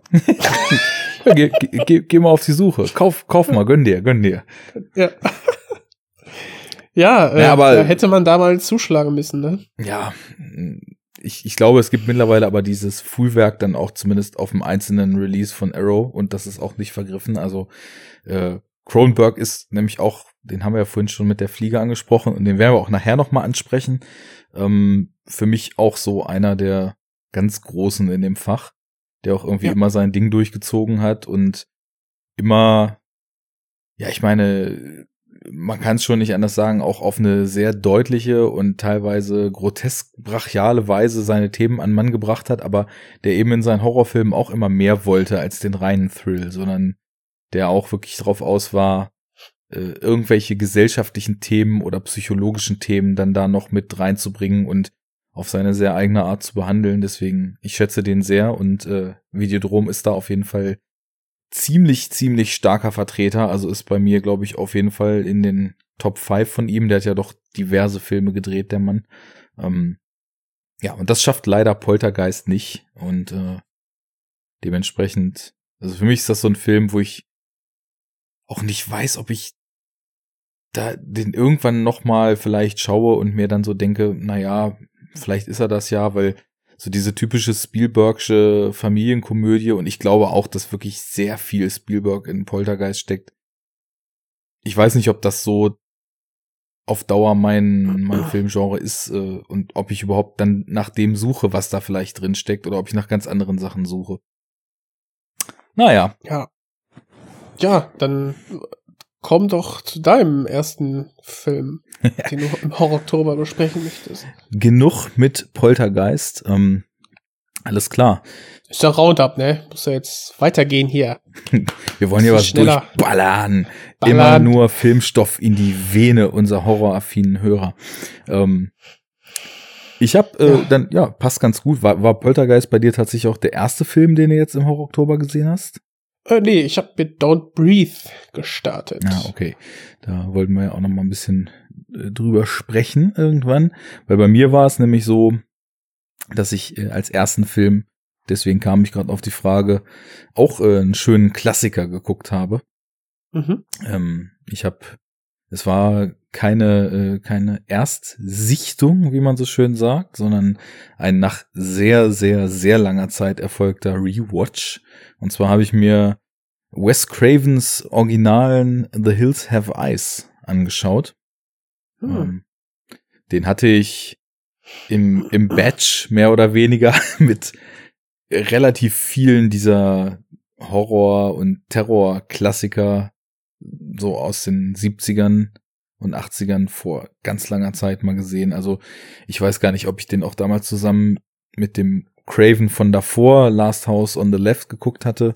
Das ist alles so verschwommen gewesen in meiner Erinnerung. Also ich hätte jetzt nicht mehr sagen können, was gehört hier eigentlich zum originalen äh, Texas Chainsaw Massacre, beziehungsweise Blutgericht in Texas oder Last House on the Left oder The Hills Have Eyes. Ähm, Habe ich alles nicht mehr so richtig zusammengekriegt. Ist in äh, sehr, sehr langer Erinnerung in irgendeinem so komischen Dunst verschwunden. Ja, äh, ich dachte, ich schaue mir den mal wieder an, habe ich mir schon vor einer Weile auf DVD zugelegt und äh, wollte mal gucken, gerade so, nachdem jetzt auch äh, in den letzten Jahren es immer wieder Filme gab, die sich so auf dieses Oldschool-Terror-Handwerk, so aus dieser typischen äh, Craven etc. Ja, zum Beispiel Texas Chainsaw Massacre wäre ja dann Toby Hooper auch, den wir ja gerade hatten, äh, auf diese Schule so beruft. Hatten ja über Ghostland geredet und dann gab's ja auch äh, verschiedene Rob Zombie-Filme, die so mit diesem im Nirgendwo in der Wüste irgendwelche degenerierten Familien, Devil's Rejects oder äh, diese, diese ganzen neueren Filme ähm, die, die in den letzten Jahren eben entstanden sind und ich mich hat eben interessiert, wie schlägt sich denn äh, das Original eigentlich jetzt nach einiger Zeit mal wieder. Konntest du deine Erinnerung denn noch aus dem Nebel des Grauens rausholen oder? also ist es, es, es gab Dinge, die mir auf jeden Fall bekannt vorkommen oder kamen, okay. ja, äh, als ja. ich ihn gesehen habe. Das muss ich schon sagen. Einmal äh, vielleicht auch ein kurzer Abriss. Äh, wir rounden ja ab. Worum geht's? Eine Familie äh, ist auf dem Weg an die West Coast und äh, kreuzt gerade die Wüste von, weiß ich auch nicht, äh, Nevada oder so. Ähm, irgendwo da zwischen Las Vegas und äh, LA sind die gerade. Und äh, an der ja eigentlich immer wieder auftauchenden ominösen Tankstelle, an der das Grauen oder der falsche Weg meistens ihren Anfang nimmt, äh, kriegen sie noch den Rat mit auf den Weg, äh, bleibt auf den befestigten Straßen und äh, seht zu, dass er hier wegkommt. Allerdings äh, ist der Familienpapa einer der Marke Ich weiß alles besser und äh, weiß natürlich auch, wie er schneller als auf der Straße, die ja ein Riesenumweg wäre, an die Westküste kommt und fährt dann Klar. da irgendwann äh, ja, quer durch die Butnik, irgendwo durch die besagte Wüste, die wir eben schon bei Red Dead Redemption hatten. Es gibt nur Steine und Kakteen, Berge und sonst nicht viel. Ja, und äh, weil auch die Frau, äh, wie das dann eben so war, also in den 70ern ist natürlich klar, dass eine Frau als Beifahrer eins nicht kann, und zwar Karten lesen. Äh, wie könnte es So. auch anders sein? Ich dachte, Klappe halten. Ja, es wird Oh auch Gott. ordentlich, es wird auch ordentlich gezankt, ne? Weil äh, die ist jetzt nix gut da. Auf jeden Ja. Fall geraten Was sie, hält er sich auch nicht an den Rat, ne? Also bitte. sie geraten auf ein militärisches Testgelände, ohne es zu merken. Und ähm, ähm, Best, super, ja. aus, aus Schock ähm, und Erschrecken des mit Überschall über sie drüber ballernden Kampfjets verreißt Fatih das Lenkrad und äh, setzt den Wagen äh, zuzüglich des hinten dran hängenden recht großen Wohnwagens einmal gegen einen Stein, die Achse bricht. Ja, und dann äh, müssen sie sehen, wie kriegen wir das Auto wieder gefixt, wie kommen wir hier raus. Nur sind sie nicht allein in dieser Hm. Gegend. Das ist es eigentlich auch schon. Ähm, Dim, dim, dim. Eine Bande degenerierter Hinterwäldler. Yes! Äh, darum Die geht's. Generierten sind mir am liebsten. so. Die leben wenigstens ihre Triebe noch aus. Ja. Ähm, ja, äh, simpelster Aufbau. Also im Grunde genommen ist dann äh, das, was passiert, nur noch ein äh, Kampf ums Überleben. Denn äh, in kürzester Zeit äh, entbrannt, also entbrennt ein Krieg äh, bis aufs Blut mit diesen seltsamen Figuren, die eben dort in den Bergen hausen und äh, dann bei Nacht erste Anstalten machen, dieser Familie da auf den Kieker zu gehen. Hm. Wie hat er mir gefallen? Äh, Ich, ich hatte, wie gesagt, nur noch so eine vage Vorstellung und habe auch so eine richtig schön schäbige DVD. Also da ist nix mit Bild remastered oder Bildfehler korrigiert oder so. Oder also so frühe DVD-Generation, verwaschenes Bild, äh, Ja. nicht stabilisiert, äh, es ziehen sich Fäden und Staubkörner durch. Aber das ist eigentlich total gut. Also Geil. ich glaube, ich, ich möchte so einen Film, der aus den 70ern ist, der ja eben so, so ein dreckiges, rohes Setting hat und dann eben auch äh, ziemlich dreckige und rohe Gewaltspitzen später. Möchte ich, glaube ich, so sehen, weil äh, hatte ich dann auch auf Twitter mit ein paar Leuten noch drüber diskutiert und äh, irgendwie gibt das dem Ganzen ja so einen ungeschliffenen Touch, der meiner Meinung nach dem Ganzen eigentlich gut tut. Und Mhm. äh, insofern erstmal so, was den Look und so weiter betraf, alles cool. Ich war dann aber doch relativ stark überrascht, ähm, weil ich glaube, der nächste Film, den Wes Craven gemacht hat, war schon Nightmare on Elm Street. Wahrscheinlich stimmt das wieder nicht, aber ich, ich glaube, die sind nicht äh, weit auseinander. Also Hills of Ice ist 78 und äh, Nightmare on Elm Street ist ja dann schon früheste 80er, wenn ich mich nicht irre. Du kannst das ja mal recherchieren im Hintergrund.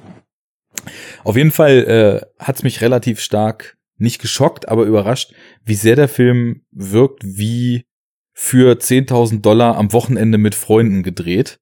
Also ich habe jetzt äh, niemanden wirklich erkannt ähm, und habe auch nicht groß recherchiert, ob die dort bekannten Leute, äh, do dort besetzten Leute vorher schon Karrieren hatten oder danach Karrieren hatten. Beim Scrollen durch die IMDb ist mir bei diversen Leuten äh, aufgefallen, dass ihr IMDb-Profile-Pick tatsächlich ein Screenshot aus dem Film ist. Also das wirkt dann so, als ob der dann schon mit Abstand das bekannteste ist, was sie bis jetzt gemacht haben. Oder Vor allem bei den Degenerierten, ne? Tatsächlich, äh, da sind dann auch so Bilder, wie der verdreckte, verzottelte Typ dann eben da äh, die, diese Berge behaust. Ja, also es, man merkt natürlich schon, dass man mittlerweile einfach, was Terrorkino betrifft, eine andere Intensität gewohnt ist. Ähm, wenn ich das jetzt wirklich so mal mit neueren Vertretern, unter anderem zum Beispiel dem Remake des Films von Alexandre Ayer, Den habe ich auch jetzt auf dem Zettel, weil ich kenne das Original von Wes Craven jetzt gar nicht. Also 77. Ähm, Und äh, ja, ich überlege gerade, ob ich den jetzt vorher noch mal schauen sollte oder nicht, weil den das Remake, das geisterte auch schon länger so auf der Liste der Filme, die ich mir mal anschauen wollte, sollte. Und äh, ja, das werde ich jetzt tun im, im Horror-Oktober, aber sollte ich vorher den Wes Craven-Klassiker nachholen oder nicht? Was meinst du? Ich glaube nicht, dass es schadet. Ich glaube aber auch nicht, dass es fehlt. Also, weil hm. das Setting okay. ist wirklich nichts Weltbewegendes. Das ist ein Setting, auch ohne jetzt äh, einen dieser beiden Filme gesehen zu haben. Diese Situation ist halt im Endeffekt die Blaupause für alles, was danach kam, was mehr oder weniger so äh, abgelegenen Survival-Horror gegen irgendwelche Leute betrifft. Also bei Wrong Turn spielt's dann im Wald oder äh, bei bei bei Frontier äh, spielt's dann auch da irgendwo in in irgendwelchen abgelegenen Buden, ob es nun die Wüste ist, der Wald oder wo auch immer. Man kennt das irgendwie. Das ist, das hat sich als Trope durchgesetzt. Und das ist natürlich auch was, was man dem Film schon irgendwie zugute halten muss. Also ja, ich, ich fange mal vielleicht damit an, also ja, handwerklich ist der Film in Ordnung. Ähm, allerdings eben sehr roh, sehr ungeschliffen. Man hat nicht das Gefühl, dass äh, wie vielleicht andere Filme, die man auch aus der Zeit kennt, irgendeine erhabene Kameraarbeit oder Bilder, die du dir einrahmen möchtest, dabei entstehen, sondern es ist eben sehr zweckdienlich. Man, man erkennt die ganze Zeit, was passiert man erkennt auch bei den dunklen Shots, was passiert und man erkennt auch bei den schnelleren, härteren Momenten, wo dann zum Beispiel diese Bande erstmalig den Wohnwagen überfällt und so erkennt man, was passiert und kann dem Ganzen gut folgen. Also zweckdienliche Cinematografie, ähm, alles in Ordnung. Score sehr gut. Ich liebe halt einfach so diese düsteren, leicht atonalen 70er Jahre Scores, wo immer so ein Hauch Psychedelik mit drin hängt. Ne? Haben wir ja auch über ein Mann sieht rot letztens gesprochen, mhm. der eben auch so einen psychedelisch jazzigen Score hat und äh, in diesem Fall jetzt eben auch wieder einfach sehr, sehr schöner, sehr effektiver, typisch 70er-mäßiger Score.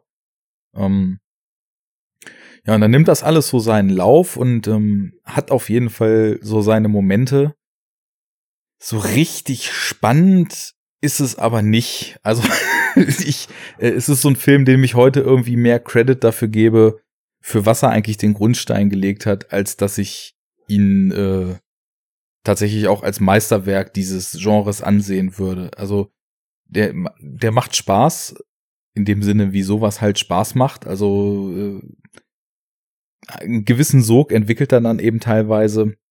Hat auch äh, in der Besetzung dann schon und im, im Kostüm so gewisse Feinheiten, die auch eine Wirkung haben. Also im Endeffekt soll es wohl so sein, dass je nachdem, welche Fassung man guckt, also wenn man die, äh, die englische Fassung guckt, das Original halt, dann ist diese Familie halt einfach da verstrahlt durch Atomtests, ne, wo eben so eine ganz implizite Kritik an diesem ganzen Atomprogramm und so weiter natürlich auch als Basis dient, wenn auch nie groß ausformuliert wird. Es ist einfach es nur. Es ist jetzt eine zweite Familie, die dann da im Outland lebt und jetzt dann Jagd auf die äh, verunglückte ja, genau. macht. Ja. Also es äh, wohl äh, der, der, der Familienvater, der Patriarch dieser Familie, so viel kann man wahrscheinlich noch erzählen, wurde irgendwann mal verstoßen von einer Figur, die wir auch im Film schon vorher treffen. Äh, die erzählt auch was darüber, dass äh, ja, dass, dass dieses Kind zu dem Zeitpunkt noch wohl schon immer monsterhafte Züge gehabt haben soll und hat dann eben seine eigene Familie gegründet und äh, lebt eben sehr animalisch mit kannibalistischen Zügen und allem, was dazu gehört, dann da in den Bergen und ähm, sieht dann in der dort durch den Verkehrsunfall gestrandeten Familie quasi potenzielle Opfer. Und dann entbrennt eigentlich nur so ein Kampf ums Überleben. Und dann gibt's mal wieder einen Angriff und irgendwann äh, ist das schon auch wirklich hart, weil es wird zum Beispiel ein Baby entführt, das spielt eine größere Rolle. Diesem Baby droht auch ein nicht allzu schönes Schicksal. Ähm, es gehen relativ schnell die ersten Leute über den Jordan und äh, was natürlich auch in dieser Familie für Trauer, für absolut perplexeste Zerstörung, für totale ja, Unfähigkeit mit dieser Situation umzugehen äh, führt. Und da hat man dann eben so diesen Terroraspekt. Also es ist halt das absolute und eben auch unmotivierte Böse, was einfach für so den normalen Bürger, und das ist halt so eine typische All-American Family, die da eben plötzlich in der Wüste ist, für die überhaupt nicht verständlich ist und ähm, es auch, es auch keinen Grund gibt wirklich, warum dieses Böse so böse ist. Es ist halt einfach nur plötzlich da und macht einem das Leben zur Hölle und mhm das ist eben so, ja, ich meine, das ist halt die, die Essenz des Terrorkinos, ne? Das unbekannte Böse, was plötzlich da ist und die Grundmauern des ja. Lebens einreißt und auf einmal findest du dich in der lebenden Hölle wieder und musst irgendwie damit umgehen. Und in Spitzen schafft der Film das schon, dieses Gefühl zu erzeugen, weil eben auch ähm, es, es deutet sich dann eine Vergewaltigungsszene an, es, es werden dann äh, im Affekt äh, brutal Leute geslasht, es, es gibt noch zwei Hunde, die die Familie dabei hat, die äh, zum einen eben ja selber der Familie zum Opfer fallen, aber dann eben auch zum Akteur gegen die Familie werden. Ähm, Soweit würde ich es vielleicht noch ähm, vorwegnehmen. Ja, aber im Endeffekt äh, merkt man, dass zum Beispiel also ich finde, dass äh, Alexandre Aya oder Aja, mhm. wie spricht man den guten Mann aus? Das ist ein Franzose eigentlich, ne? Oh, ja, dann bin ich raus. Der, äh, wenn ich mich jetzt nicht irre, ist das doch der gute Mann, der uns auch High Tension äh, kredenzt hat, ne?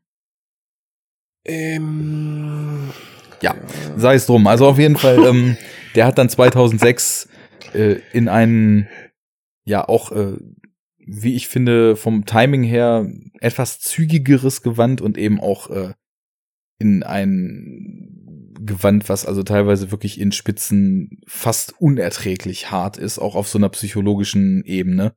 Du hast ähm, übrigens recht. Also das Remake jetzt. Ja, genau. Ja. Ähm, ah, da freue ich mich ja drauf dann. Einer der wenigen Filme, wo ich sagen würde, dass, also das Original ist nicht schlecht ähm, und man, man kann ihm nicht genug danken für die, den Grundstein, der da gelegt wurde, aber äh, da ist dann doch tatsächlich äh, das Remake irgendwie vorne an.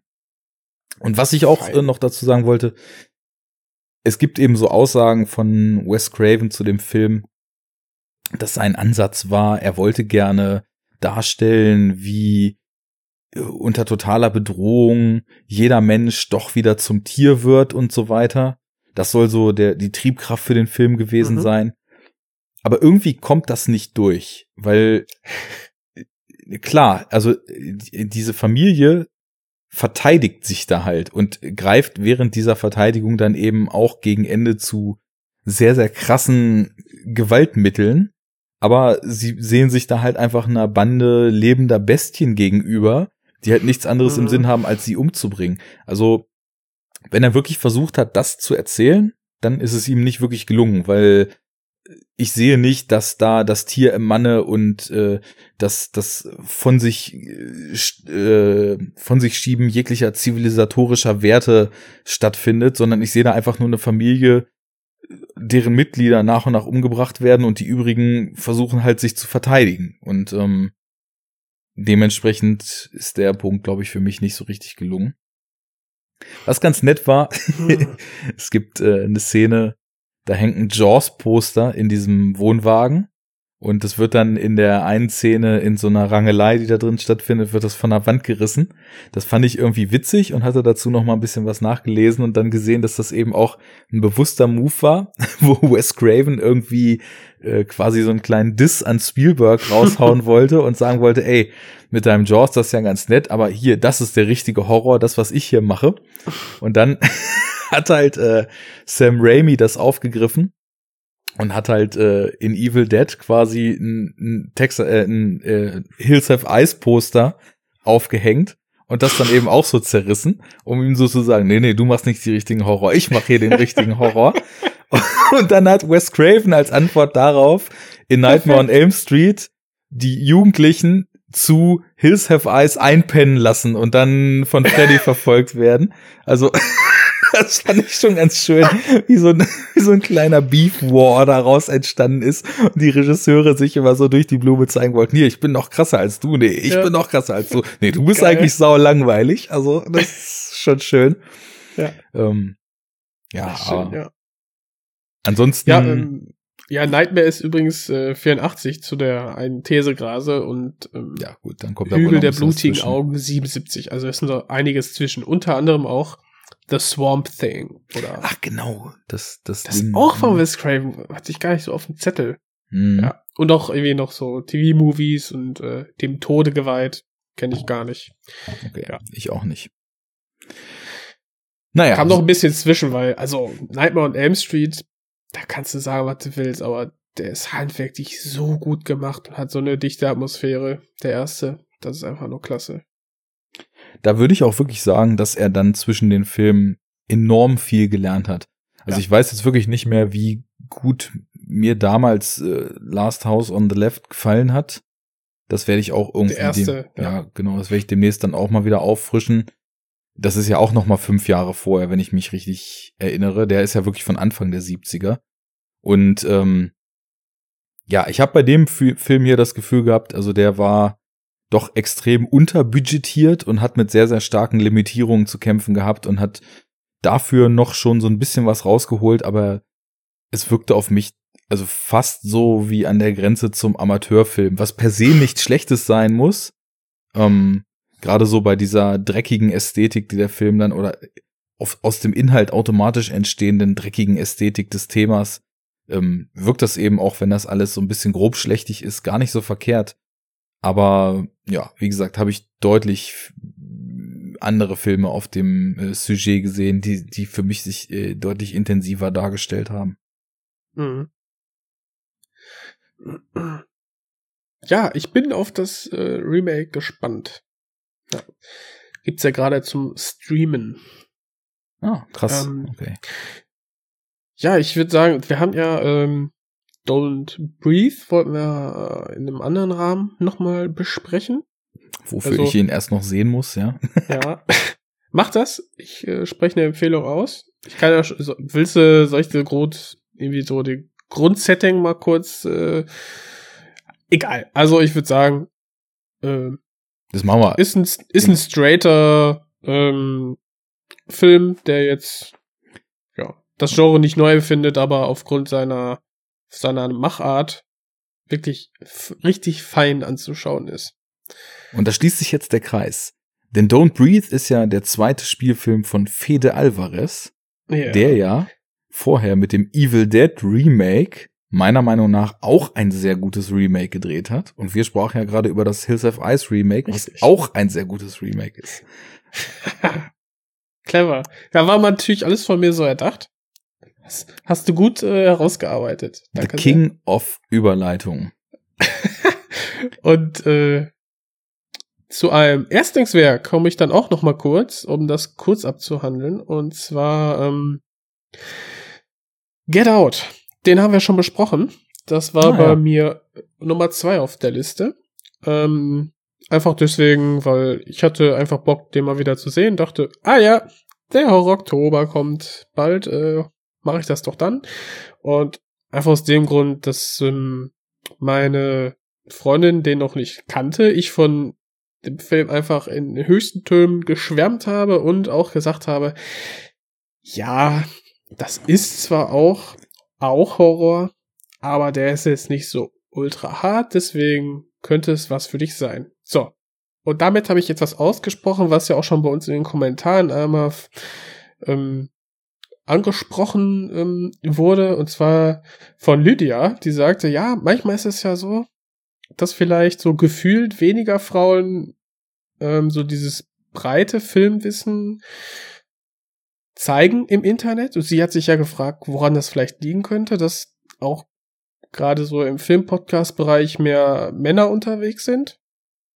Und äh, ob das vielleicht daran liegt, dass hat sie die Frage aufgeworfen, ob äh, das daran liegt, dass ja die Mädels dann etwas leichteres äh, sehen möchten, um dann nachher doch schön mit der Freundin drüber zu quatschen. Man weiß es nicht. Auf jeden Fall musste ich meiner Freundin das auch so ein bisschen äh, behutsamer beibringen an, ans, ans Horrorgenre und äh, ja, deswegen haben wir dann Get Out geguckt. Und was soll ich sagen? Also, das ist äh, immer, also ich fand ihn jetzt noch besser beim zweiten Mal schauen als beim ersten Mal, weil ich jetzt erst gemerkt habe, was der, wie kurzweilig dieser Film eigentlich auch ist, wenn man die Thematik äh, schon einmal im ersten Durchlauf begriffen hat, dann macht er auch wirklich Spaß und hat richtig schön Fluss, den er aufbaut und dann ist der ruckzuck vorbei. Also sehr, sehr schön einfach anzugucken. So. Und, ja, äh, schön in Häkchen wieder. Das, ne? ja, ja, das ist so, ja, kann man echt, echt genießen, weil handwerklich hat der, ähm, klar, ist ein Erstlingswerk, aber wenn man sagt, ey, für ein Erstlingswerk, guck dir den an, das ist einfach fantastisch. Und ähm, gerade auch die Kamera, die Bilder, die eingefangen werden, ist schon wirklich sehr schön und kreativ äh, gelöst, so ein, zwei. Also vor allem diese Hypnose-Sachen. Und ähm, richtig, richtig schön. Und äh, ja, meiner besseren Hälfte hat es auch super gefallen und äh, sie ist eben noch gänzlich unbeleckt, was das Horrorgenre so an, angeht. Ah, das ist vielleicht auch ein schöner Einstiegsfilm, weil er ist ja irgendwie so zwischen Gesellschaftskritik slash Satire, zwischen Psychothriller, zwischen Horrorfilm und ja, ja, irgendwie noch verschiedenen ja. anderen Aspekten und ja, Comedy eigentlich zeitweise auch fast angesiedelt. Ey, dieser, dieser Satire-Aspekt, du sagst das jetzt so, das ist, den kann man reinlesen, das stimmt. Aber ich finde, dass du hast halt diesen, die Comedy-Einschübe, aber dieses, was halt im Vordergrund ist, ist halt die Gesellschaftskritik äh, mit der Rassenthematik.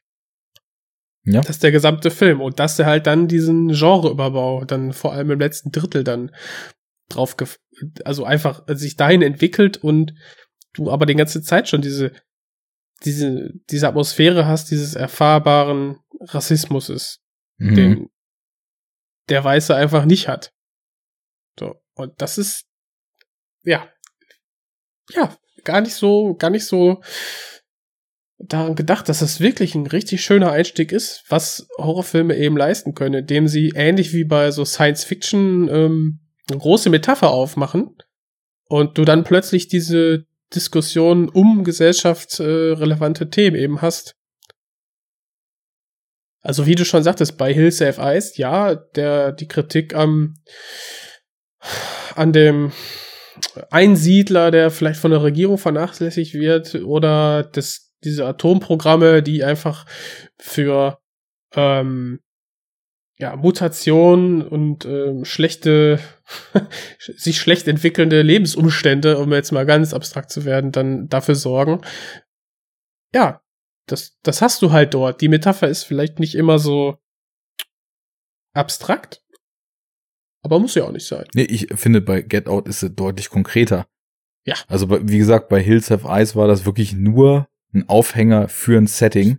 Aber im ja. Grunde genommen, das hätten auch genauso gut einfach Wahnsinnige sein können und das hätten auch genauso gut Außerirdische sein können. Also da ist irgendwie diese, dieser bekloppte Quatsch zwischen englischer und deutscher Fassung, dass da halt von äh, wahlweise von äh, Verstrahlten oder von Außerirdischen die Rede ist. Das macht halt keinen Unterschied, wo die herkommen. Das ist halt völlig egal. Der Film macht da gar nichts mit. Der, der braucht halt einfach nur eine degenerierte Bande, die eben blutrünstig ist. Wohin bei Get Out natürlich dieser Rassismus, diese politische Dimension, diese Tragweite des Ganzen, Machtverhältnisse, Unterdrückung und so, haben wir damals auch viel drüber geredet. Ähm, das ist einfach Stoff. Der Film behandelt das aktiv die ganze Zeit. Der Film behandelt die Position verschiedener Gruppen in einer Gesellschaft, verhandelt äh, die Auswegslosigkeit, äh, weil sich Machtverhältnisse einfach nicht verschieben und so weiter. Also das ist natürlich ganz anders als äh, einfach nur zu sagen, okay, hier ist jetzt jemand verstrahlt, oh, böse Atomversuche, aber dann reden wir da auch nie ja. wieder von, sondern das ja, ist. Ja, der muss jetzt Leute umbringen und darum geht's eigentlich. Ja. So. Es ist nicht so ein Drehbuchkniff bei Get Out, sondern es ist wirklich ein essentieller Bestandteil. Darum geht's eigentlich in dem Film. Und es ist nicht so eine lahme Entschuldigung, damit die Gewalt stattfinden kann. Das ist vielleicht auch so dieser, ja, das gehört so diese, in diese Kategorie von, von Horrorfilmen, also Get Out, die mehr machen, als Film mehr ähm, Material bieten, um, um darauf rumzudenken, als jetzt ein, wie du sagtest, äh, Hills Have Eyes oder ähm, vielleicht auch Don't Breathe wird man sehen. Ähm, ja. Ja. Ich finde, das ist eine schöne Überleitung auch, äh, weil wir benennen unsere Überleitung ja immer gerne zu, zu The Witch, weil das ist ja jetzt ein Film, da wollten wir auch ganz gerne drüber sprechen. Ähm, wenn du, wenn du noch sagen möchtest, äh, also ich hätte auch noch noch eine geile hast, Überleitung am? Start. Ich hätte auch noch eine perfekte Überleitung am Start. Eine Also so wäre phänomenale Überleitung. Ich hätte nämlich jetzt gesagt, okay, von einem 2016er USA Debütfilm zum nächsten 2016er USA Debütfilm. uh, What, Perfekt. what, what? okay, nehmen wir deine, okay? Äh, Es, es, es ist sogar, also wir wechseln jetzt von Farbe zu Schwarz-Weiß und wenn wir dann zu The Witch kommen, dann drehen wir die Sättigung wieder auf 10 Prozent, ne? Also, das passt Ja. alles hier. Ist also wieder ein, Das- wie ein Uhrwerk geschmiert, Ja, ja. Schweizer Style. Hallo Stefan, Gianferrari. Passt. Nein, also ich möchte gern, äh, das ist nämlich ein Film, da war es mir auch wichtig, dass ich den hier nochmal anspreche, weil der nicht sehr bekannt ist, aber ich finde, er sollte bekannter sein. Und zwar habe ich den, wie gesagt, 2016er äh, Autoren Indie-Horrorfilm The Eyes of My Mother gesehen. Hm. Und äh, der war krank. Das muss man schon sagen. Der war Cool. echt übel. Also auf so eine ganz, ganz eigene Art und Weise. Also es war jetzt überhaupt äh, nicht so, dass man die ganze Zeit sich gecreept hat und so weiter. Aber ich, ich fange mal von vorne an. Ähm, ist ein Film von Nicolas, ja, ob er jetzt Peske, Pesche, Pesky, wie auch immer heißt. Ich vermute da irgendwie so ein bisschen was Südamerikanisches drin, weil der Film nämlich auch teilweise auf Englisch und teilweise auch auf Portugiesisch gedreht ist. Also könnte vielleicht irgendwie, könnte man vielleicht Portugiesisch aussprechen, den Namen, wenn man dazu denn in der Lage ist. Ich bin es nicht, verzeiht es mir. Äh, der hat den Film mal locker mit 26 Jahren runtergekurbelt. Also der ist irgendwie 1990 geboren und das war jetzt eben sein Debüt. Es geht äh, um Folgendes. Also in der Einöde auf dem Land, wo auch sonst, ähm, lebt eine Familie bestehend aus Vater, Mutter, Tochter. Äh, die Tochter ist noch im jungen Kindesalter und der Vater ist wie immer bei der Arbeit und den einen Tag steht plötzlich ein sehr, sehr seltsamer Mann vor der Tür und fragt, ob er denn mal die Toilette benutzen könnte. Und die Mutter ist erst so ein bisschen skeptisch und er wirkt aber sehr überzeugend. Ja, und äh, dann lassen sie ihn rein und er besteht darauf, dass die Mutter ihm auch mal genau zeigt, wo denn jetzt eigentlich das Bad ist. Und als sie das nicht möchte, sondern nur sagt, da hinten geht's um die Ecke, gehen Sie bitte aufs Klo und dann verschwinden Sie hier, zieht er eine Knarre und zwingt sie dazu, äh, ihr das Bad zu zeigen. In dem Moment kommt halt auch der Vater nach Hause und findet gerade noch äh, diese Konstellation dabei vor, wie dieser Mann den Kopf der Mutter auf der Badezimmerkante kaputt schlägt. Oh, So, und jetzt würde man ja eigentlich denken, schon scheiße, schon mies. Jetzt ruft der Vater wahrscheinlich die Polizei und äh, lässt den Mann einsperren und so weiter. Nein, was er tut, ist, seine Tochter ranzupfeifen, mit ihr zusammen äh, diesen Mann, den er halt erstmal niedergeschlagen hat, äh, auf einer Plane in den, in den, in die Scheune zu verfrachten, dort anzuketten und die nächsten Jahre seine Tochter mit der Aufgabe aufzuerlegen, diesen, diesen Mann dort zu verpflegen, weil er halt irgendwie auch ständig von denen gefoltert wird. Und anstatt dass die Tochter irgendwie diesen Tod ihrer Mutter verkraften kann, wird sie dazu aberkoren, diesen Mann äh, über Jahre dort quasi zu betreuen und äh, dass das mit ihrer Psyche nicht unbedingt das Beste tut, kann man sich ja wahrscheinlich an zwei Fingern abzählen. also eine Art der Traumabewältigung, ähm, die allen ähm, Pflichtlingen, sage ich mal, vorausgeht und zum zur Verzückung eines Jens Spahn führen wird, weil da kann man ja schon mal ein bisschen Genau. üben. Die haut wenigstens zehn Stunden am Tag durch da.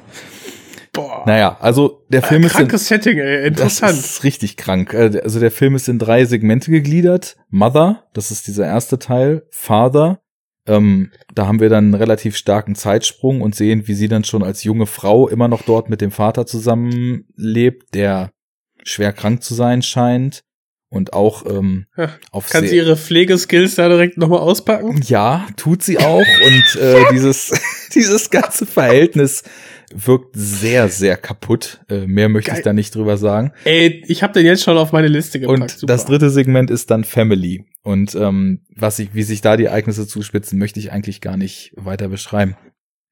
Wie gesagt, der Film ist in Schwarz-Weiß gedreht, ähm, hat eine sehr bewusste, aber sehr zurückhaltende Kameraarbeit. Ne? Also du fühlst dich so während dieses Lebens eigentlich mehr so als Beobachter die ganze Zeit.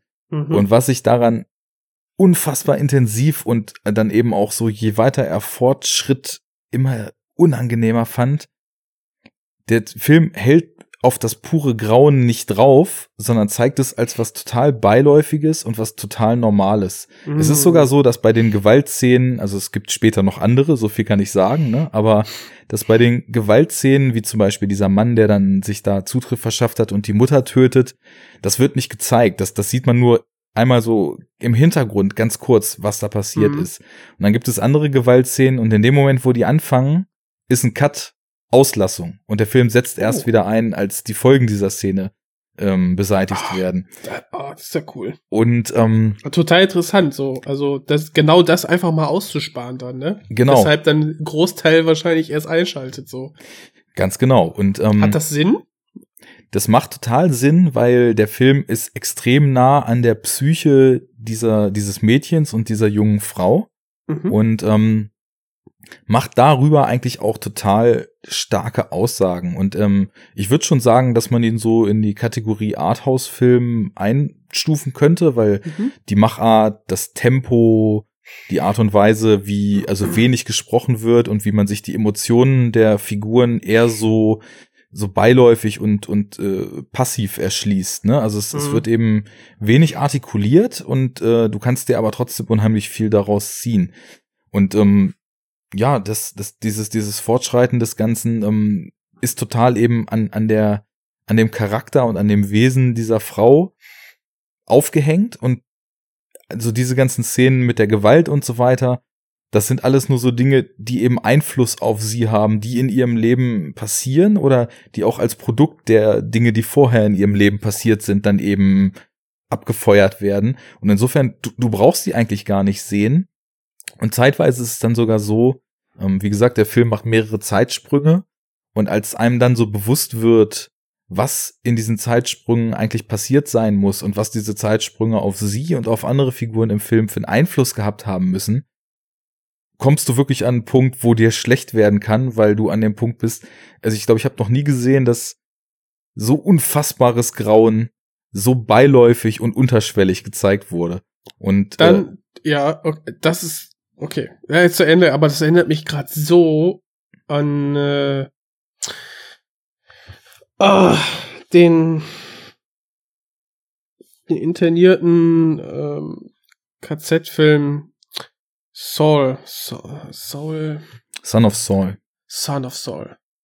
Der Mhm. ist, genau, der hat das nämlich auch. Das habe ich dort zum ersten Mal auch gesehen, so die, die, das Einfangen des Grauens in ihr, in der Beiläufigkeit, im Hintergrund, halt nicht im Zentrum des Geschehens, weil du die ganze Zeit diese ähm, Over-the-Shoulder-Perspektive dann sehr oft einnimmst bei Son of Saul. Und was das mit mir gemacht hat, ich habe das auch so, dieses, die Beiläufigkeit des Grauens genannt, ne, weil es findet halt statt, aber S- Saul muss sein Leben in diesem Horror leben, ein anderes mit Struktur und muss damit, du hast einfach diesen Kampf dieser dieser beiden Situationen dann miteinander und das verpackst du als Zuschauer ganz ganz schwer. Mhm. Und wenn Julias Eis da jetzt auch mit reingeht, so in die diese Eyes Richtung. of My Mother. Julias Eis ist noch ein anderer. Ach ja, ja, Hm? ich, ich habe drei Filme mit Eis im Namen hier auf meiner Ja. Liste. Eis of My Mother. Da finde ich das äh, sehr interessant, so diese die Wahl, der, ähm, Gewalt so darzustellen, ist schon macht irgendwas mit mit einem. Das ist man nicht so gewohnt. Ja. Und es ist eben auch nicht nur so, dass es, dass der Film es nicht ausschlachtet, sondern dass auch die Hauptfigur, an der wir eben so nah dran sind, für sie ist das alles, was da passiert, ist so ganz normal. Das sind so Aha. Dinge, die passieren in ihrem Leben einfach und sie geht mit denen um, aber das ist so no big deal. Und darüber ist dann der Film auch wieder eine total starke Behandlung dieses Themas, was macht denn so ein Trauma aus einem Menschen? Wie, Ja. wie macht denn so ein Erlebnis in der Kindheit tatsächlich zu sehen, wie die Mutter da getötet wird und dann mit diesen Folgen täglich konfrontiert zu sein? Wie macht denn das eine Psyche kaputt und wie, wie tickt diese Psyche dann später? Und also der Weg hier, der ist schon sehr, sehr krank, der dann beschritten wird, aber Ja. wahrscheinlich zu Recht. Und ähm, dazu kommt noch, dass sie da in einer unheimlichen Isolation lebt. Der Vater ist auch total wortkarg und wirkt Ja, ist ähnlich. immer gut, ja. Also genau. Probleme nicht treten. Die Das Fall, ist- die lösen sich ja von selber, ne? Funktioniert wunderbar und man merkt auch Ja. in deren Verhältnis, dass das total gut ist für deren Verhältnis. Einfach Ah, mal totschweigen, gedacht, ja. was da passiert ist. Ähm, Sehr gesund. also sie, sie hat halt auch keinerlei regulierende oder korrekti korrekt, äh, korrekt, Sprachstörung, korrigierende Instanz in ihrem Leben, die ihr mal so ein, so ein, so ein Feedback oder eine Reaktion auf ihr Handeln gibt, sondern sie ist so völlig alleine in diesem riesen Haus, inmitten von diesem riesigen Wald und es, es kommen dann auch andere Menschen mal in dem Film vor, aber äh, ja, was mit denen so los ist oder äh, noch los sein wird, das, das sollte man sich dann vielleicht lieber selber angucken. Ähm, Ja, so ist es, wenn man kein Pflegesystem hat. So ist es. Danke, Jens Spahn. Danke. Danke, danke Merkel. ja, Ja, also der Film ist in Deutschland äh, jetzt auch auf Netflix verfügbar, ähm, ist aber auch bei dem brillanten Label Bildstörung rausgekommen. So eins der letzten Releases, die ja irgendwie auch mit der Bunker und den Jodorowsky-Filmen und Es ist schwer, ein Gott zu sein und äh, der Leichenverbrenner und hast du nicht gesehen, also zig also äh, ja, abseitige Sachen so in, in unfassbar geilen Editionen fürs Heimkino rausbringen. Also da sind immer Ja, Bonusdiscs bei und dicke Booklets bei und äh, richtig viel Sekundärmaterial und teilweise gibt's dann noch so Special Editions, wo noch eine komplette Bonusdisc noch mal oben drauf ist. Ähm, sehr, sehr lohnenswert. Ähm, definitiv ein Film, von dem ich hoffe, dass vielleicht äh, Netflix dem Film irgendwie ein bisschen Popularität bringt. Äh, aber von dem ich auch hoffe, dass viele Leute sich den kaufen, weil Bildstörung ist es wert und äh, das war so einer der Filme, wo man sich auf so eine ganz, ganz tief im Bauch sitzende Art total durchgenudelt gefühlt hat, nachdem ich den gesehen habe. Also so, so, so bei den Gedärmen und beim Herz gepackt und ganz fest zugekniffen und der ist sehr kurz, ich weiß nicht, 70, 80 Minuten, die ganze Hm. Zeit lang nicht losgelassen. Tierisch unangenehm und äh, ja, also ich finde sehr vielschichtig und sehr eigen in der Machart, auf jeden Fall mehr als sehenswert. Mhm. Ja, ich freue mich. Also mir hast du auf jeden Fall Appetit bereitet und da ich einen Netflix-Zugang habe, äh, werde ich den doch dann dafür mal einsetzen. So wie ihr, liebe Hörer. Ähm, ich finde, wenn wir von der ein ma- durch das Martyrium gehende, von der einen durchs Martyrium gehenden Tochter, die von ihrem Vater sehr viel aufgebürdet bekommt. Genius.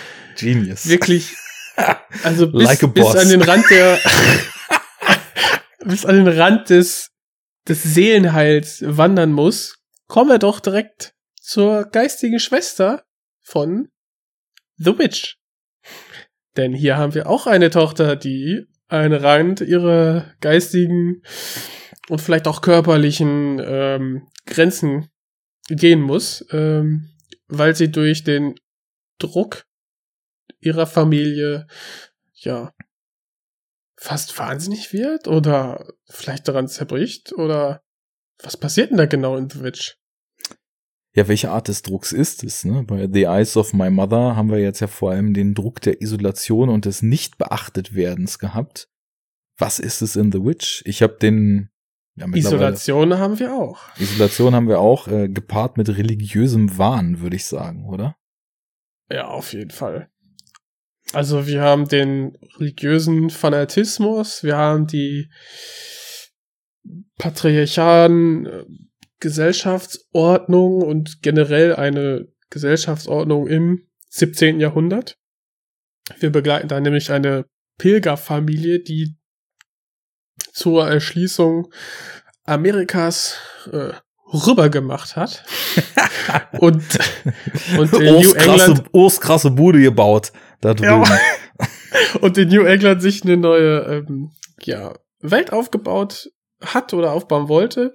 Womit wir aber starten, ist quasi, dass sie aus diesem Dorfverband dieser, dieser Pilgerväter, Väter übrigens, ne, von wegen nicht äh, männlich geprägt naja. die Sprache, ähm, ausgeschlossen werden, weil der äh, Vater einfach zu krass die ähm, Bibel auslegt und einfach allen damit aus, auf den Sack geht. Er kann es nicht unterlassen, deswegen werden sie rausgescharrt. Und das im äh, 17. Jahrhundert. Also im Muss er erstmal bringen, ne? Im 17. Jahrhundert als zu krass religiös irgendwo ja. ausgeschlossen zu werden, das musste er erstmal schaffen, ja. Ja. Und äh, ja, pff, er denkt sich, no big deal, mache ich mir halt meine eigenes, meine eigene ähm, mein eigenes Dorf, meinen eigenen Hof mache ich Wenn die halt eh alle keinen Plan haben, dann ja. machen wir es eben selber richtig. Und also, was The Witch in den ersten Minuten macht, also als Setting und Atmosphärenaufbau, ist einfach meisterhaft. Ähm, kommen wir gleich zu. Und was du meintest vor dem Jahr, erstmal eine dicke Bude gebaut. Alter, man, die fahren raus aus, diesem, aus dem sicheren, umzäunten Schutz einer eines Dorfes, eines, einer, kleinen Stadt, machen einen eigenen Hof aus. Also die fahren erstmal raus. Wir haben auch einen Tag-Nacht-Wechsel bei dieser Reise und irgendwann erreichen sie ein, ein Waldgebiet am Rand eines Waldes, haben sie eine schöne Stelle, Fluss ist in der Nähe, äh, wie gesagt, Wald zum Jagen etc., alles gegeben. Dort sollen, wollen die ihre, ihre neue Existenz aufbauen. Dann gibt's einen Zeitschnitt, und dann steht da auf einmal ein Haus, äh, ein halbfertiger äh, Scheune, Schuppen und ein Stall für die Ziegen. Und ich dachte mir, krass, das hat eine Familie, sprich anscheinend ein Tischler mit seiner Frau dann und den Kindern alleine aufgebaut. Und ich denke mir so, ja, würde ich heutzutage nicht schaffen.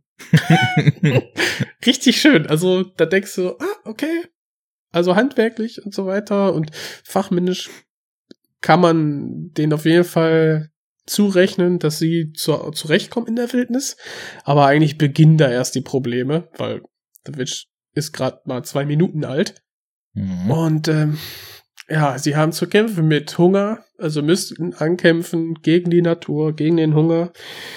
Und die Frauen eben, oder vor allem die, die älteste Tochter, gegen die sozialen Zwänge und äh, gegen die Anschuldigung der, der Geschwister. Gespielt von, wie heißt sie, Anna Taylor Joy? Ja. Ja. Die man vielleicht, äh, wenn man The Witch nicht gesehen hat, aus Split kennen könnte. Oder Thorough, Thoroughbreds, beziehungsweise Vollblüter auf Deutsch. Mhm oder aus Morgan beziehungsweise das Morgan-Experiment auf Deutsch. Oh. Hast du ihn gesehen? Ja. Ah, ich fand den Trailer ganz nice. Ja, ist so ein, ist so ein äh, by the numbers Sci-Fi Horror Thriller, den ich aber auch okay fand.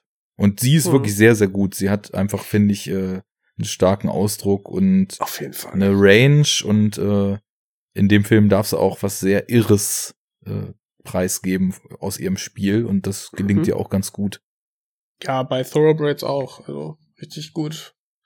Auch sonst der, also äh, der der Vater, also der Familienvater, ähm, der gefiel mir auch super. Muss mal eben gucken, wer das ist, weil im Prinzip sind das eigentlich vielleicht auch mittlerweile gar nicht mehr so unbekannte Menschen, aber schauspielerisch richtig, richtig gut. Ralph ähm, Einsen, mhm. Ineson.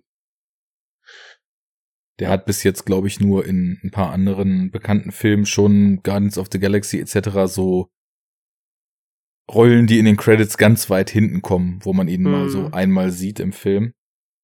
Im Grunde genommen sind ja dann außer ihm noch eben die Mutter, gespielt von Kate Dickey, und der Sohn im Film Caleb, gespielt von Harvey Scrimshaw wichtig, weil das Ganze wird ja dann doch schon mehr oder weniger zum Kammerspiel in, im Nirgendwo in diesem Haus dort, äh, oder? Kann man das Ja. so sagen? Ja, auf jeden Fall. Ja, ähm, ich habe jetzt den Film wirklich äh, schon vor einer ganzen Weile gesehen, also anderthalb Jahre vielleicht oder so. Er ist mir ja trotzdem sehr gut in Erinnerung geblieben, muss ich sagen, Ja. weil er zum einen natürlich erstmal Primärebene atmosphärisch wirklich unfassbar. Also Ja. Wirklich. Also so ich, ich, ich habe überlegt und äh, The Witch hat noch mal, also mir bei einer Letterbox-Rezension ähm, abgerungen, dass ich noch einmal sage, warum, was ich wichtig finde am Film, beziehungsweise warum Film als audiovisuelles Medium einfach schafft, so ein Gefühl für ein, eine, eine Situation, eben diese Atmosphäre mhm. so schnell schafft, das zu etablieren. Und The Witch ist einfach perfekt dafür, das einmal äh, kurz so anzusprechen. Und das ist ja auch für mich somit das Wichtigste in einem Film, dass der irgendwie eine Atmosphäre aufbaut. Ja. Und das, also durch die, durch den Score. Du hast gerade schon gesagt, so das Atonale gefällt dir. Haben wir hier auch, hat so eine richtig schöne Streicher-Zupf-Score ähm, von eines Cellos, glaube ich. Äh, dann haben wir hier noch so einen Chor, der so an 2001 dann irgendwie ranreicht, der dann auch noch mal hier und da ähm, eingesetzt wird. Das Bild. Okay, dann haben wir die Bildgestaltung zum einen, also welche Bilder genommen werden, das Blocking, dann den Schnitt, da wird einfach atmosphärisch dann einmal kurz die ganz am Anfang in zwei Schnitten gezeigt, wie die Zuhörer bei dem anfänglichen, was ist das, eine Anhörung vor einem Ratsgericht oder so, dann irgendwie, welche Zuhörer da stehen. Einfach um zu zeigen, okay, es ist eine das 17. Jahrhundert, äh, wie sieht die Gesellschaft so aus, wie ist die strukturiert vielleicht. Zwei kurze Szenen, die eingefügt werden und dann ist das vom Gefühl her erstmal klar, etabliert. Und zusammen mit dem, mit dem, mit dem Kostüm, was wirklich, also da ist ja irgendwie fünf Jahre Recherche reingeflossen in den Film, äh, oder sieben sogar, dass, ähm, dass da das Kostüm auch sehr, sehr passend ist. Zur Zeit ist jetzt ein Bonus, aber du merkst einfach, dass das äh, kein Zufall ist, wie die Leute sich da äh, gekleidet haben und auch wie das dann im Film dargestellt ist. Zusammen mit der Farbgebung hast du einfach sofort so ein Gefühl für die Zeit, für die Handlung des Films. Und das Hat der Film Toll. nicht auch den Titelzusatz A New England Folk Tale? genau. Ja, mir war nämlich auch so. Ich meine, New England und Folk Tales, ähm, da würde ich jetzt, äh, als ich den gesehen habe, hatte ich so meinen Lovecraft Auffrisch-Run noch gar nicht wirklich begonnen, den ich tatsächlich ungefähr so seit den letzten anderthalb Jahren so nach und nach irgendwie wieder äh, mehr erlese. Und Mhm. äh, New England und Horror und äh, Kult und so weiter, da ist ja eigentlich Lovecraft auch immer gar nicht so weit weg. Allerdings so aus der Erinnerung hätte ich jetzt gesagt, äh, gibt's da erstmal nicht so die Parallelen. Ähm, Wäre auf jeden Fall interessant mal bei einem Rewatch, weil New England ist ja irgendwie auch immer so das, das Lovecraft-Setting. Aber äh, hier geht's um andere Dinge, würde ich sagen, als äh, diesen, diesen äh, ent entrückten, enthobenen Horror. Ähm, ja, im Grunde genommen ja darum, dass vor allem der Vater eben, als dann sein Glück äh, recht schnell mh, zu versiegen beginnt, nenne ich es mal, die Mhm. Ernte eingeht und eigentlich alles, was er anpackt, nicht so richtig klappt, äh, beginnt er ja die jüngste Tochter als Hexe zu denunzieren, wenn ich mich recht erinnere, oder? Ja, nicht ganz. Also Wie, wie, Erstmal, wie, also äh, der erklär nochmal, wie genau waren das? Also die Sache, die Sache ist die, ähm, die leben dann jetzt, sage ich mal, ein halbes Jahr ungefähr oder ein Jahr. Man weiß es nicht, man weiß halt nur, das Haus ist fertig und die erste Ernte soll eingeholt werden, Mais und ist teilweise, dieser ist halt teilweise eingegangen oder vergammelt, modert schon Mhm. und äh, ja, die Familie ist jetzt an der Existenzgrenze und muss jetzt gucken, wie es weitergeht. Und ähm, ja, der Vater gibt nicht auf, sieht sich im Recht als rechtschaffener, gläubiger Mensch und ähm, geht dann erstmal mit dem Sohn Caleb in den Wald, wollen halt jagen. Um das zu äh, schaffen, brauchen die natürlich ähm, auch Fallen, die er dann bereits schon aufgestellt hat, die er allerdings ohne das Wissen der Mutter, er hat nämlich ihren Becher versetzt, ein Silberbecher, um halt diese Fallen dann zu kaufen. Und ähm, im Prinzip hält er zu, zusammen wie Caleb dann doch sehr lange zur Tochter, weil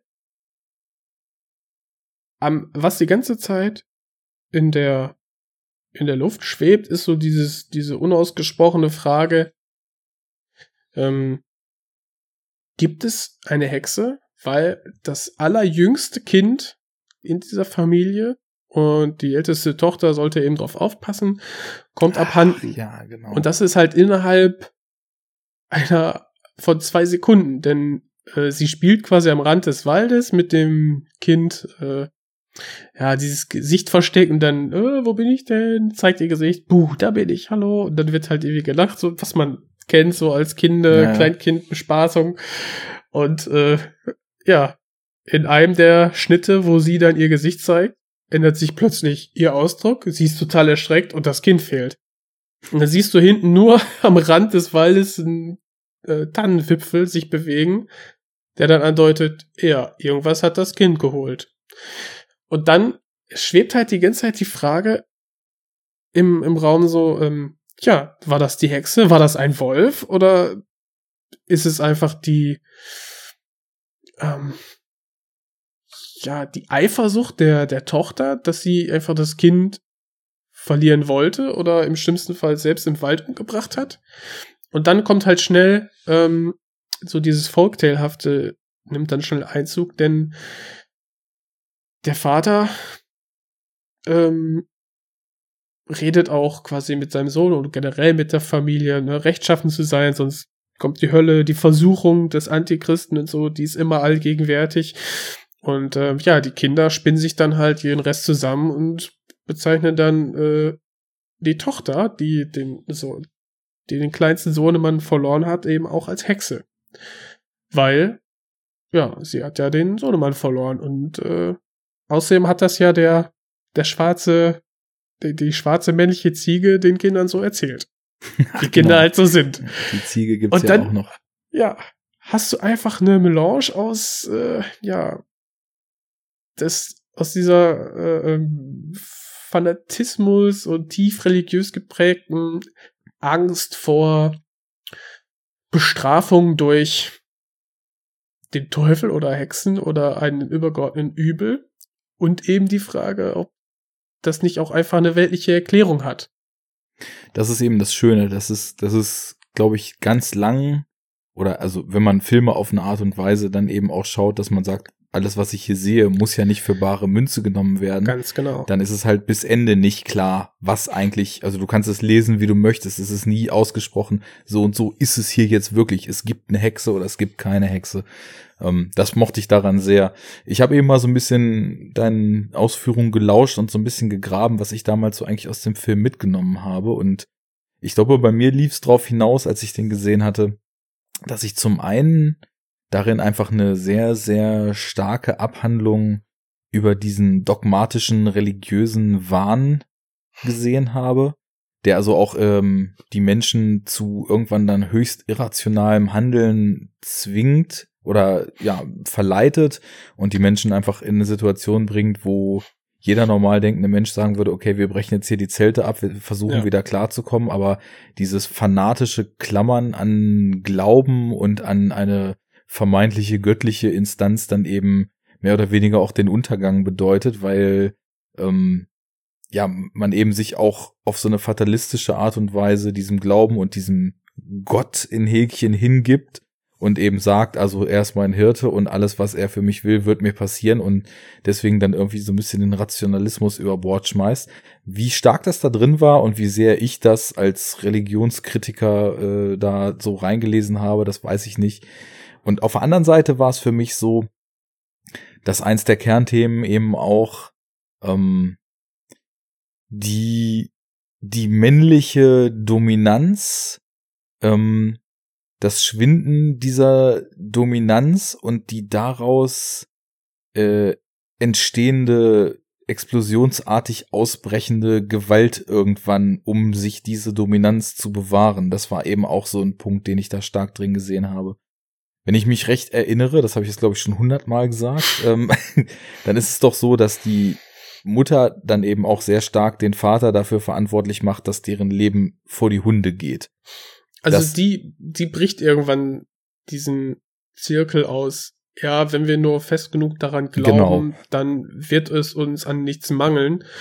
Und sagt, adressiert das an den Vater so, hör mal, wir haben jetzt unseren Jüngsten verloren und der, der ältere Sohn, der kommt dann nämlich auch, nachdem er einmal im Wald verschwunden ist, äh, quasi nicht zurückgefunden hat, kommt dann auch irgendwann nach Hause und ich würde sagen, also Leute, guckt euch The Witch an. Wir fangen jetzt gehen so lange im Spoiler-Territorium, würde ich sagen, oder?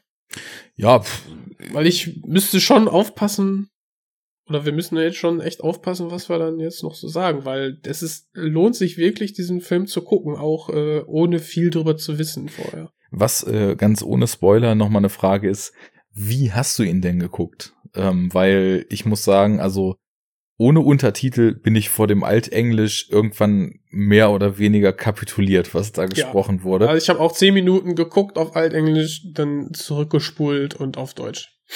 Okay, ich, äh, ich weiß gar nicht, ich hatte den auf Amazon Video damals geliehen. Mittlerweile habe ich die Blu-ray auch im Schrank stehen und äh, werde dann auch auf jeden Fall Untertitel haben.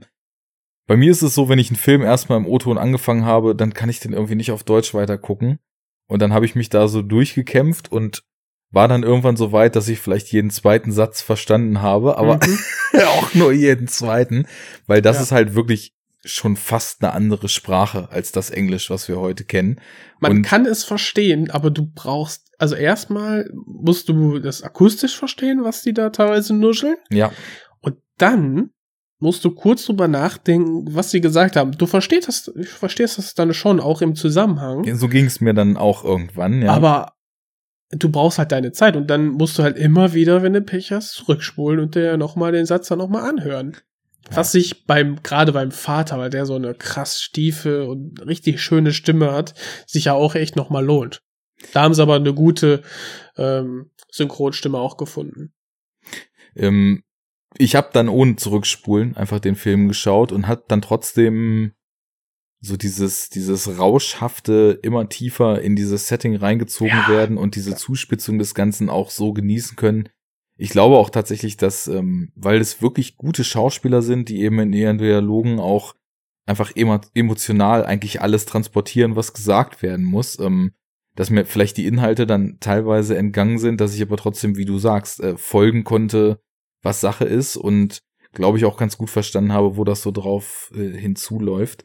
Ein Mhm. starker Punkt ist ja auch, ähm, wie sich, wie sich aus so einer fl- flixen Idee der Kinder, es gibt hier eine Hexe, ähm, wenn es dann einfach nicht mehr so läuft, nach und nach ähm, die Zweifel des Umfelds immer weiter herausziehen und entfernen und wie aus so einer komischen Schnapsidee plötzlich äh, unter der Notwendigkeit, einen Buhmann zu finden für dieses Leid und dieses Pech, was der Familie nun zustößt, auf einmal dann äh, solche absurden Anschuldigungen entstehen und irgendwann wir an einem Punkt sind, dass der eigene Plötzlich, Vater ja. seiner Tochter vorwirft, eine Hexe zu sein und auch die letzten Konsequenzen, die man damals äh, daraus gezogen hat, bereit ist zu ziehen.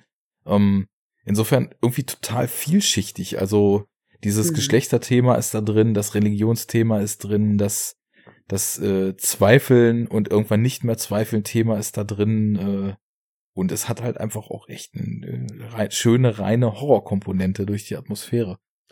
Du hast aber das, was du be beschreibst, das ist ja der Horror. Ja, genau. für mich in dem Film. Ne? Du hast halt diese, das Wechselspiel von Religiosität, diesen Gesellschaftsnormen und schwarzer Magie, ob die jetzt real ist oder nicht, ähm, was den Horror für die äh, älteste Tochter eben dann bedeutet. Und ich meine, es ist kein schönes Leben, was die da führen. Und äh, was sie mit Anschuldigungen dann zu kämpfen hat. Und dann, wenn du einmal von den jüngeren Geschwistern bezicht, also bezeichnet wirst als Hexe und dann, wie du schon sagst, also das passiert öfter in dem Film und durch die immer immer schlimmer werdenden äh, Lebensumstände von der von der Familie und der Not, die sich daraus ergibt, erscheint es dann für die Mutter und für den Vater plötzlich als immer plausibler, ob da nicht vielleicht doch was dran sein kann. Und das ist die universelle Komponente da dran. Ja. Ich meine, das, das, ist der Mechanismus, nachdem sie jetzt irgendwie auf den Straßen stehen und schreien, äh, dass alles Unheil der Welt uns von irgendwelchen Flüchtlingen hergebracht wird. Das ist so, der Mechanismus. Dann sind wir nämlich heute, ja. Genau, wie, wie. Du brauchst äh, einen Sündenbock. Genau, wie im Dritten Reich es hieß, äh, die Juden bringen der Welt das Verderben den Leuten geht's aus irgendwelchen Gründen scheiße und dann wird der Sündenbock gesucht und aus einer lapidar dahingesagten Anschuldigung bist du plötzlich bei einem in einem System, wo sowas ein Eigenleben entwickelt, eine Dynamik entwickelt und einfach nur weil alle irgendwen brauchen, auf den sie den Knüppel hauen können, dann plötzlich wie ein wie ein äh, Feuer sich ausbreitet und dann irgendwie auch schwer zu löschen ist, weil so Inception mäßig, ne, wenn der Gedanke erstmal gepflanzt ist, und äh, die Leute irgendwie einen Mechanismus darüber kriegen, sich von der eigenen Verantwortung und vielleicht sogar auch Schuld an der eigenen Situation oder der, der Unfähigkeit, die äußeren Faktoren zu beeinflussen, dann freimachen können und sagen können, der ist es aber gewesen, ja. wir sind's nicht und der muss jetzt büßen dafür, dass es uns schlecht geht. Und ja. das ist echt äh, beeindruckend und eben auch äh, verstörend und bringt einen zum Schlottern an, an diesem Film, diese Ebene, wie perfekt die ausgearbeitet ist.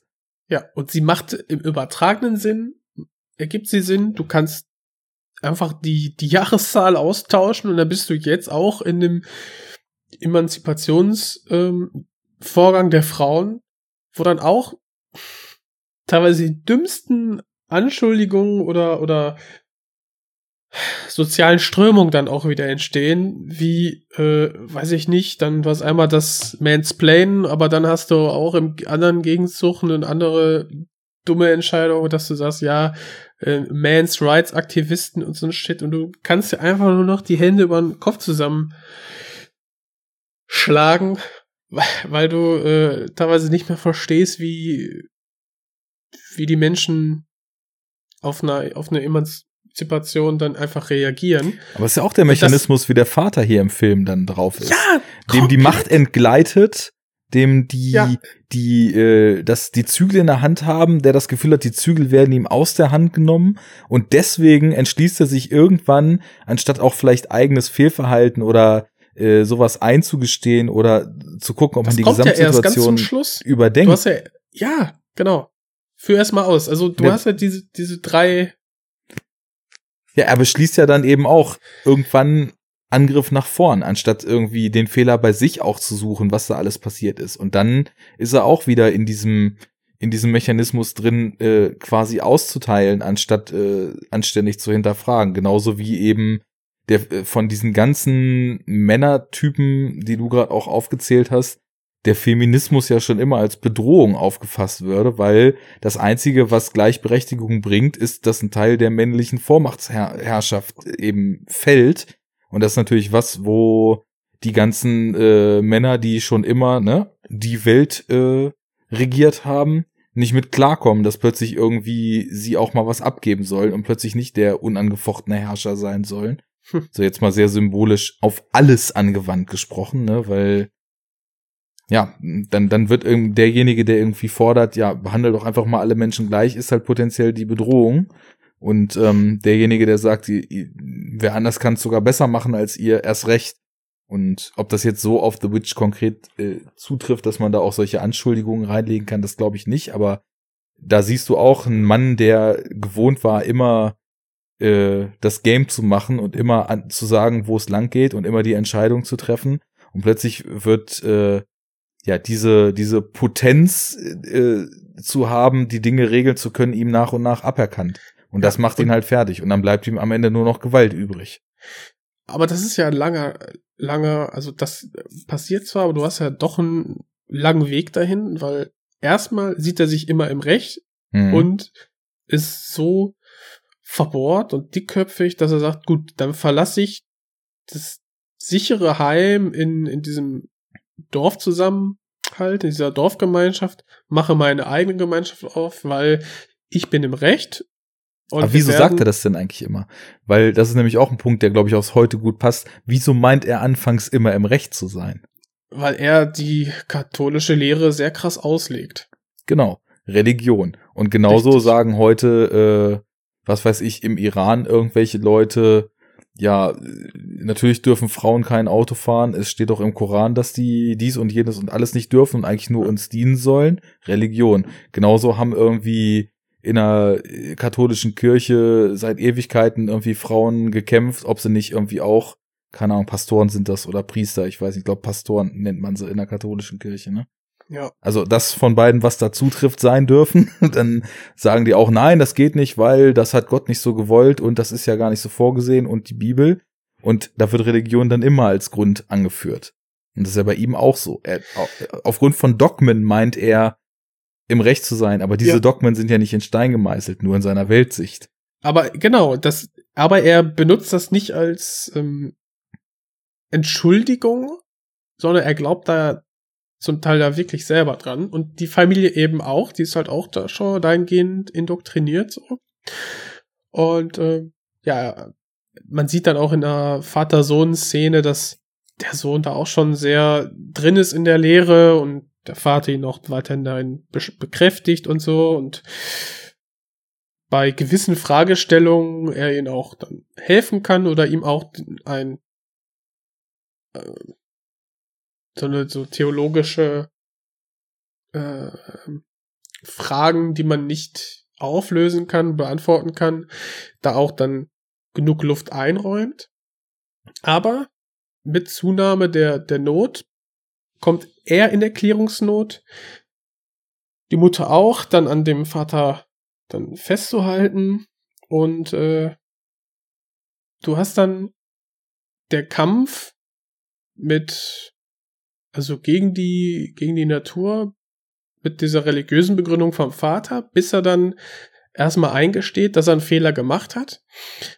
Und eigentlich ist er in der ganzen Zeit der festen Überzeugung, dass er der seine Tochter keine Hexe ist, weil er hat sie aufgezogen und er glaubt da auch nicht erstmal nicht dran, bis es dann dann doch irgendwann kippt.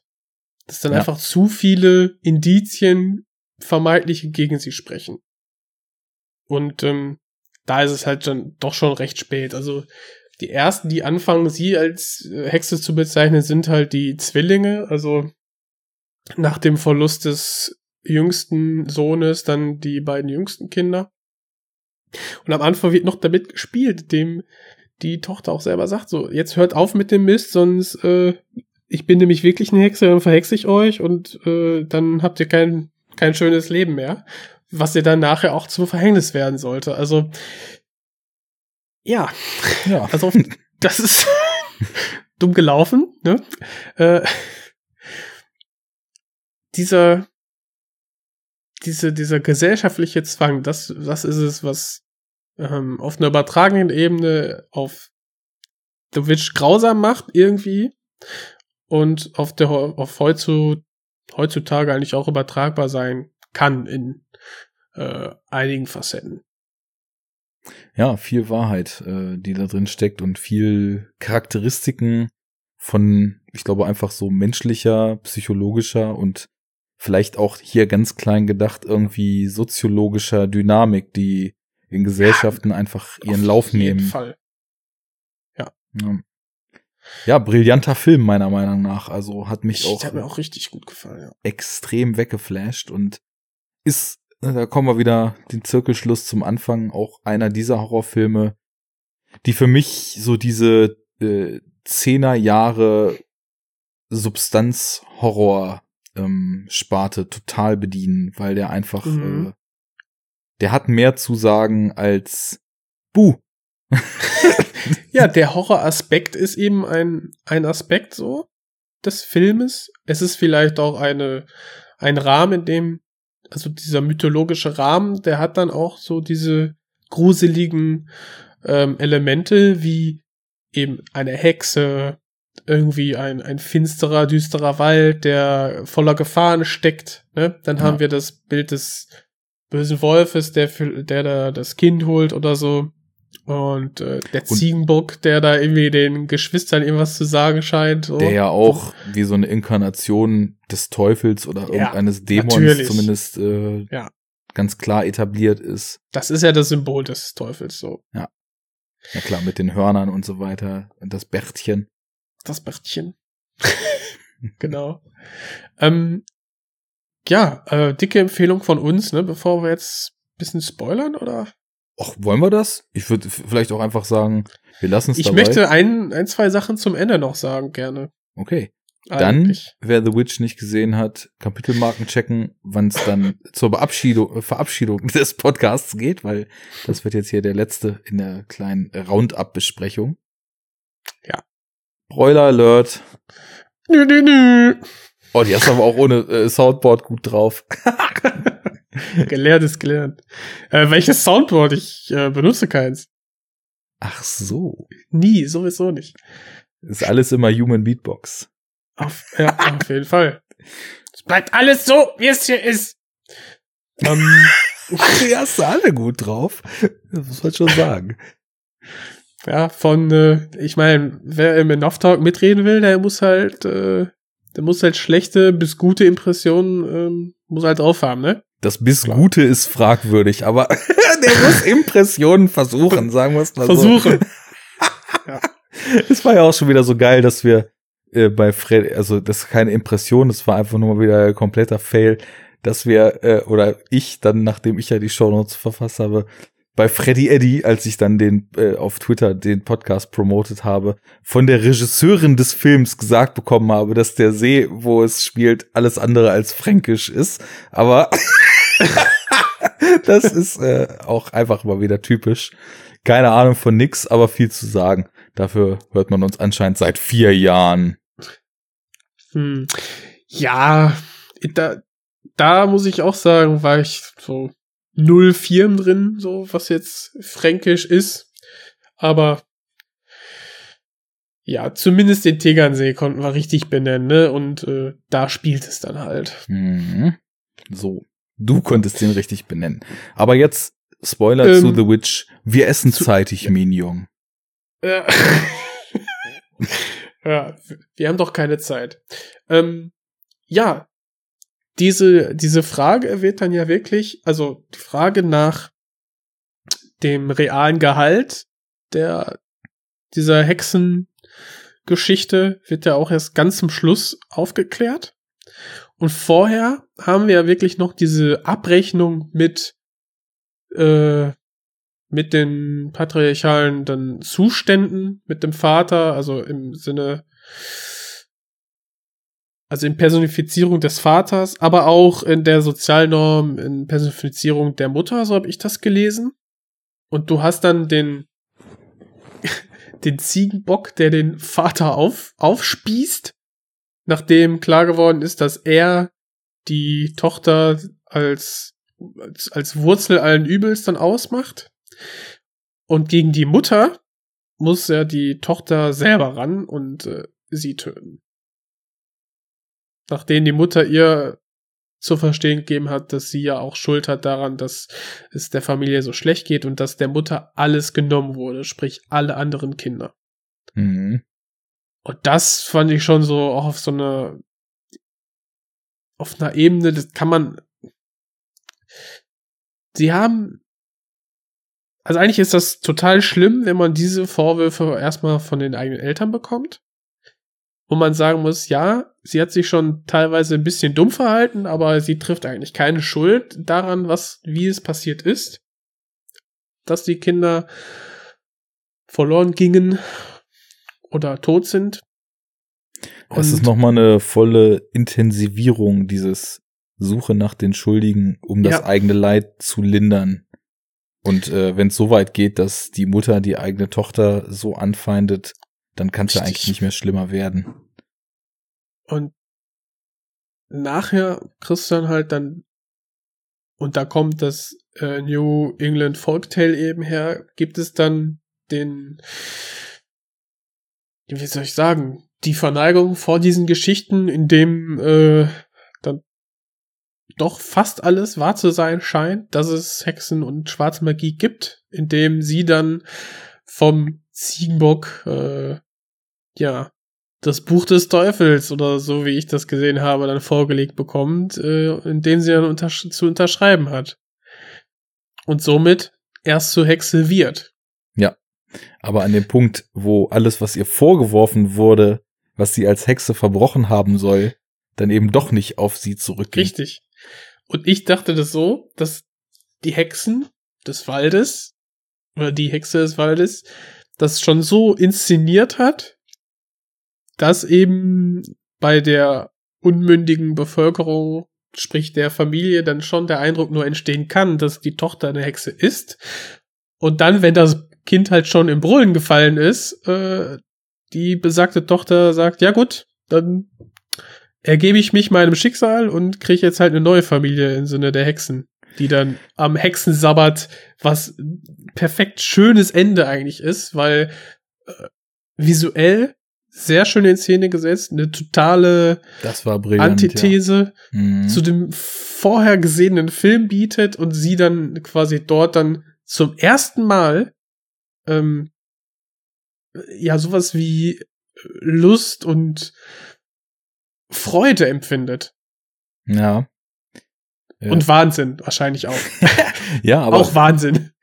Das, das erzählt dann natürlich, also auch auf vielfacher Ebene wieder was. Also ich musste eben als erstes daran denken, wie diese Rekrutierung, so könnte man es ja nennen, ne, mhm. dann im Endeffekt auch wieder auf so eine abstrahierte, symbolische, verfremdete Art und Weise total stark diese perfiden Mechanismen widerspiegelt, wie eben auch heutzutage, und heute sind es nicht die Hexen im Walde, sondern zum Beispiel irgendwelche Terrororganisationen oder so, die auf, auf krasseste Art und Weise äh, Nachwuchs oh. werben, ne? wo dann eben Ach, auch. Ja. Also ich, ich musste eben so dran denken, wie halt zum Beispiel durch dieses Wirken der, der Terrororganisationen ist ja so ein Mindstate in der Krass, ja. in der Gesellschaft entstanden, ne? Ja, und dieser Mindstate Idee. ist ja leider total negativ. Also die meisten Leute sind ja durch die Medien und auch durch dieses Aufbauschen von diesem ganzen Terrorscheiß zum Beispiel so gebrainwashed, dass wenn sie jemanden, der arabisch aussieht und einen fetten Bart hat, so, dass total viele Leute dann ja, erstmal so und, da und eine Mütze auf, ne? Genau. Genau. Oh, das, ne, der sieht ja aus wie und äh, das das triggert sofort diese ja. fast schon Brainwash-mäßig eingepflanzten Bilder, die die Medien einem so geben. Das heißt, so die Leute, die so aussehen oder überhaupt wer arabisch aussieht und so, ist schon einfach in so eine Ecke geschoben, ne? Mhm. Und aus dieser Ecke des, der gesellschaftlichen Abgeschiedenheit, des, des Ausgeschlossenwerdens, der Isolation und so, da ist ja auch wieder Potenzial dafür, dass Leute dort scheitern, an den Grenzen dieses gesellschaftlichen Systems einfach zerbrechen und die dann tatsächlich von diesen Organisationen wieder weggefischt werden, ne? Und in dem Film ist es ja jetzt so, dass das Wirken der Hexen in dieser Welt ja anscheinend bekannt ist. Ne? Sie sind für Verderben zu, äh, verantwortlich und alles, was sie bringen, ist das Schlechte über die Menschen und sie verrohen und sie korrumpieren moralisch und, und, und. Und sie ist überhaupt nicht so, die Tochter, und irgendwann, als dann so viele Dinge passiert sind, die quasi einer Hexe schon zugeordnet werden, ist es dann soweit, dass sie in diesem System gebrochen wurde und die Hexen sie dann wirklich als eine von sich rekrutieren, weil ihr nichts anderes mehr übrig bleibt. Das Auffangbecken für die Gescheiterten, so als gesellschaftliche ja. Allegorie, ne? Das finde ich ziemlich äh, spannend, so wie, wie, ja. selbst in diesem Finale dann auch wieder so gesellschaftspolitische Realität mit drin steckt und äh, man, man Dinge erkennt. Ja, tolle Idee von dir, wirklich. Also wenn man es so liest, wie ich äh, es ja auch kurz beschrieben habe, ne, dann, dann passt das wirklich sehr gut. Einfach als, als Rekrutierung, genau, und dann als, ja, erschreckend. Das Auf jeden die Fall. Die Hexen, die Terroristen des Waldes. Und nächste Ebene kommt auch noch dazu, was du meinst mit der Lust und der Freude. Es ist ja nun mal auch so, dass diese, und da, da steckt dann die Religionskritik drin, das ah, endlich befreit von den ganzen Regelwerken. Ne? Ja, endlich genau. Mal leben und ja, ja, ja. Die ja, auch genau. eigentlich nur zum Verzicht damals erzogen haben und alles, was wirklich Freude brachte, ist ja in dieser extremen religiösen Ideologie der Pfad des Vaters. zur Sünde. Genau, der Pfad zur Sünde, schlecht. Da muss man Ja. sich von lossagen, man muss irgendwie Richtig. spartanisch leben. Ja. Und ganz toll, einfach auch in, einfach nur in drei, vier Bildern und teilweise in Sequenzen, die du ganz schnell übersehen könntest, weil das wird dann ein Schnitt, ein Schnitt des, äh, ja, ähm, des, des Dekolletés der älteren Tochter gezeigt, aus Blick, äh, aus der Blickrichtung des ältesten Sohnes von Caleb wo du einfach merkst, okay, er kommt jetzt halt auch in die Pubertät und ihm ist aufgefallen, dass äh, seine älteste Tochter jetzt langsam zur Frau wird und er interessiert sich halt auch für die ähm, für den weiblichen Körper und du merkst einfach wirklich, wie er versucht, das anzusprechen beim Vater, ohne es wirklich beim Namen zu nennen und versucht da ihm Hilfe zu bekommen. Mhm. Nachher gibt's dann noch mal so einen Umschnitt aufs äh, Dekolleté, wo man fast nicht sieht, aber man, ne, wo man sieht, okay, sie ist halt kein Mädchen mehr. Was es noch mal aufgreift und auch sein Problem damit, weil er eben so erzogen wurde, dass das unsittlich und eine Sünde ist. Mhm. Und er möchte ja, er möchte ja den Pfad des Gerechten gehen. Ja. Und es ist so gut in diesen Bildern zusammengefasst, ohne Worte.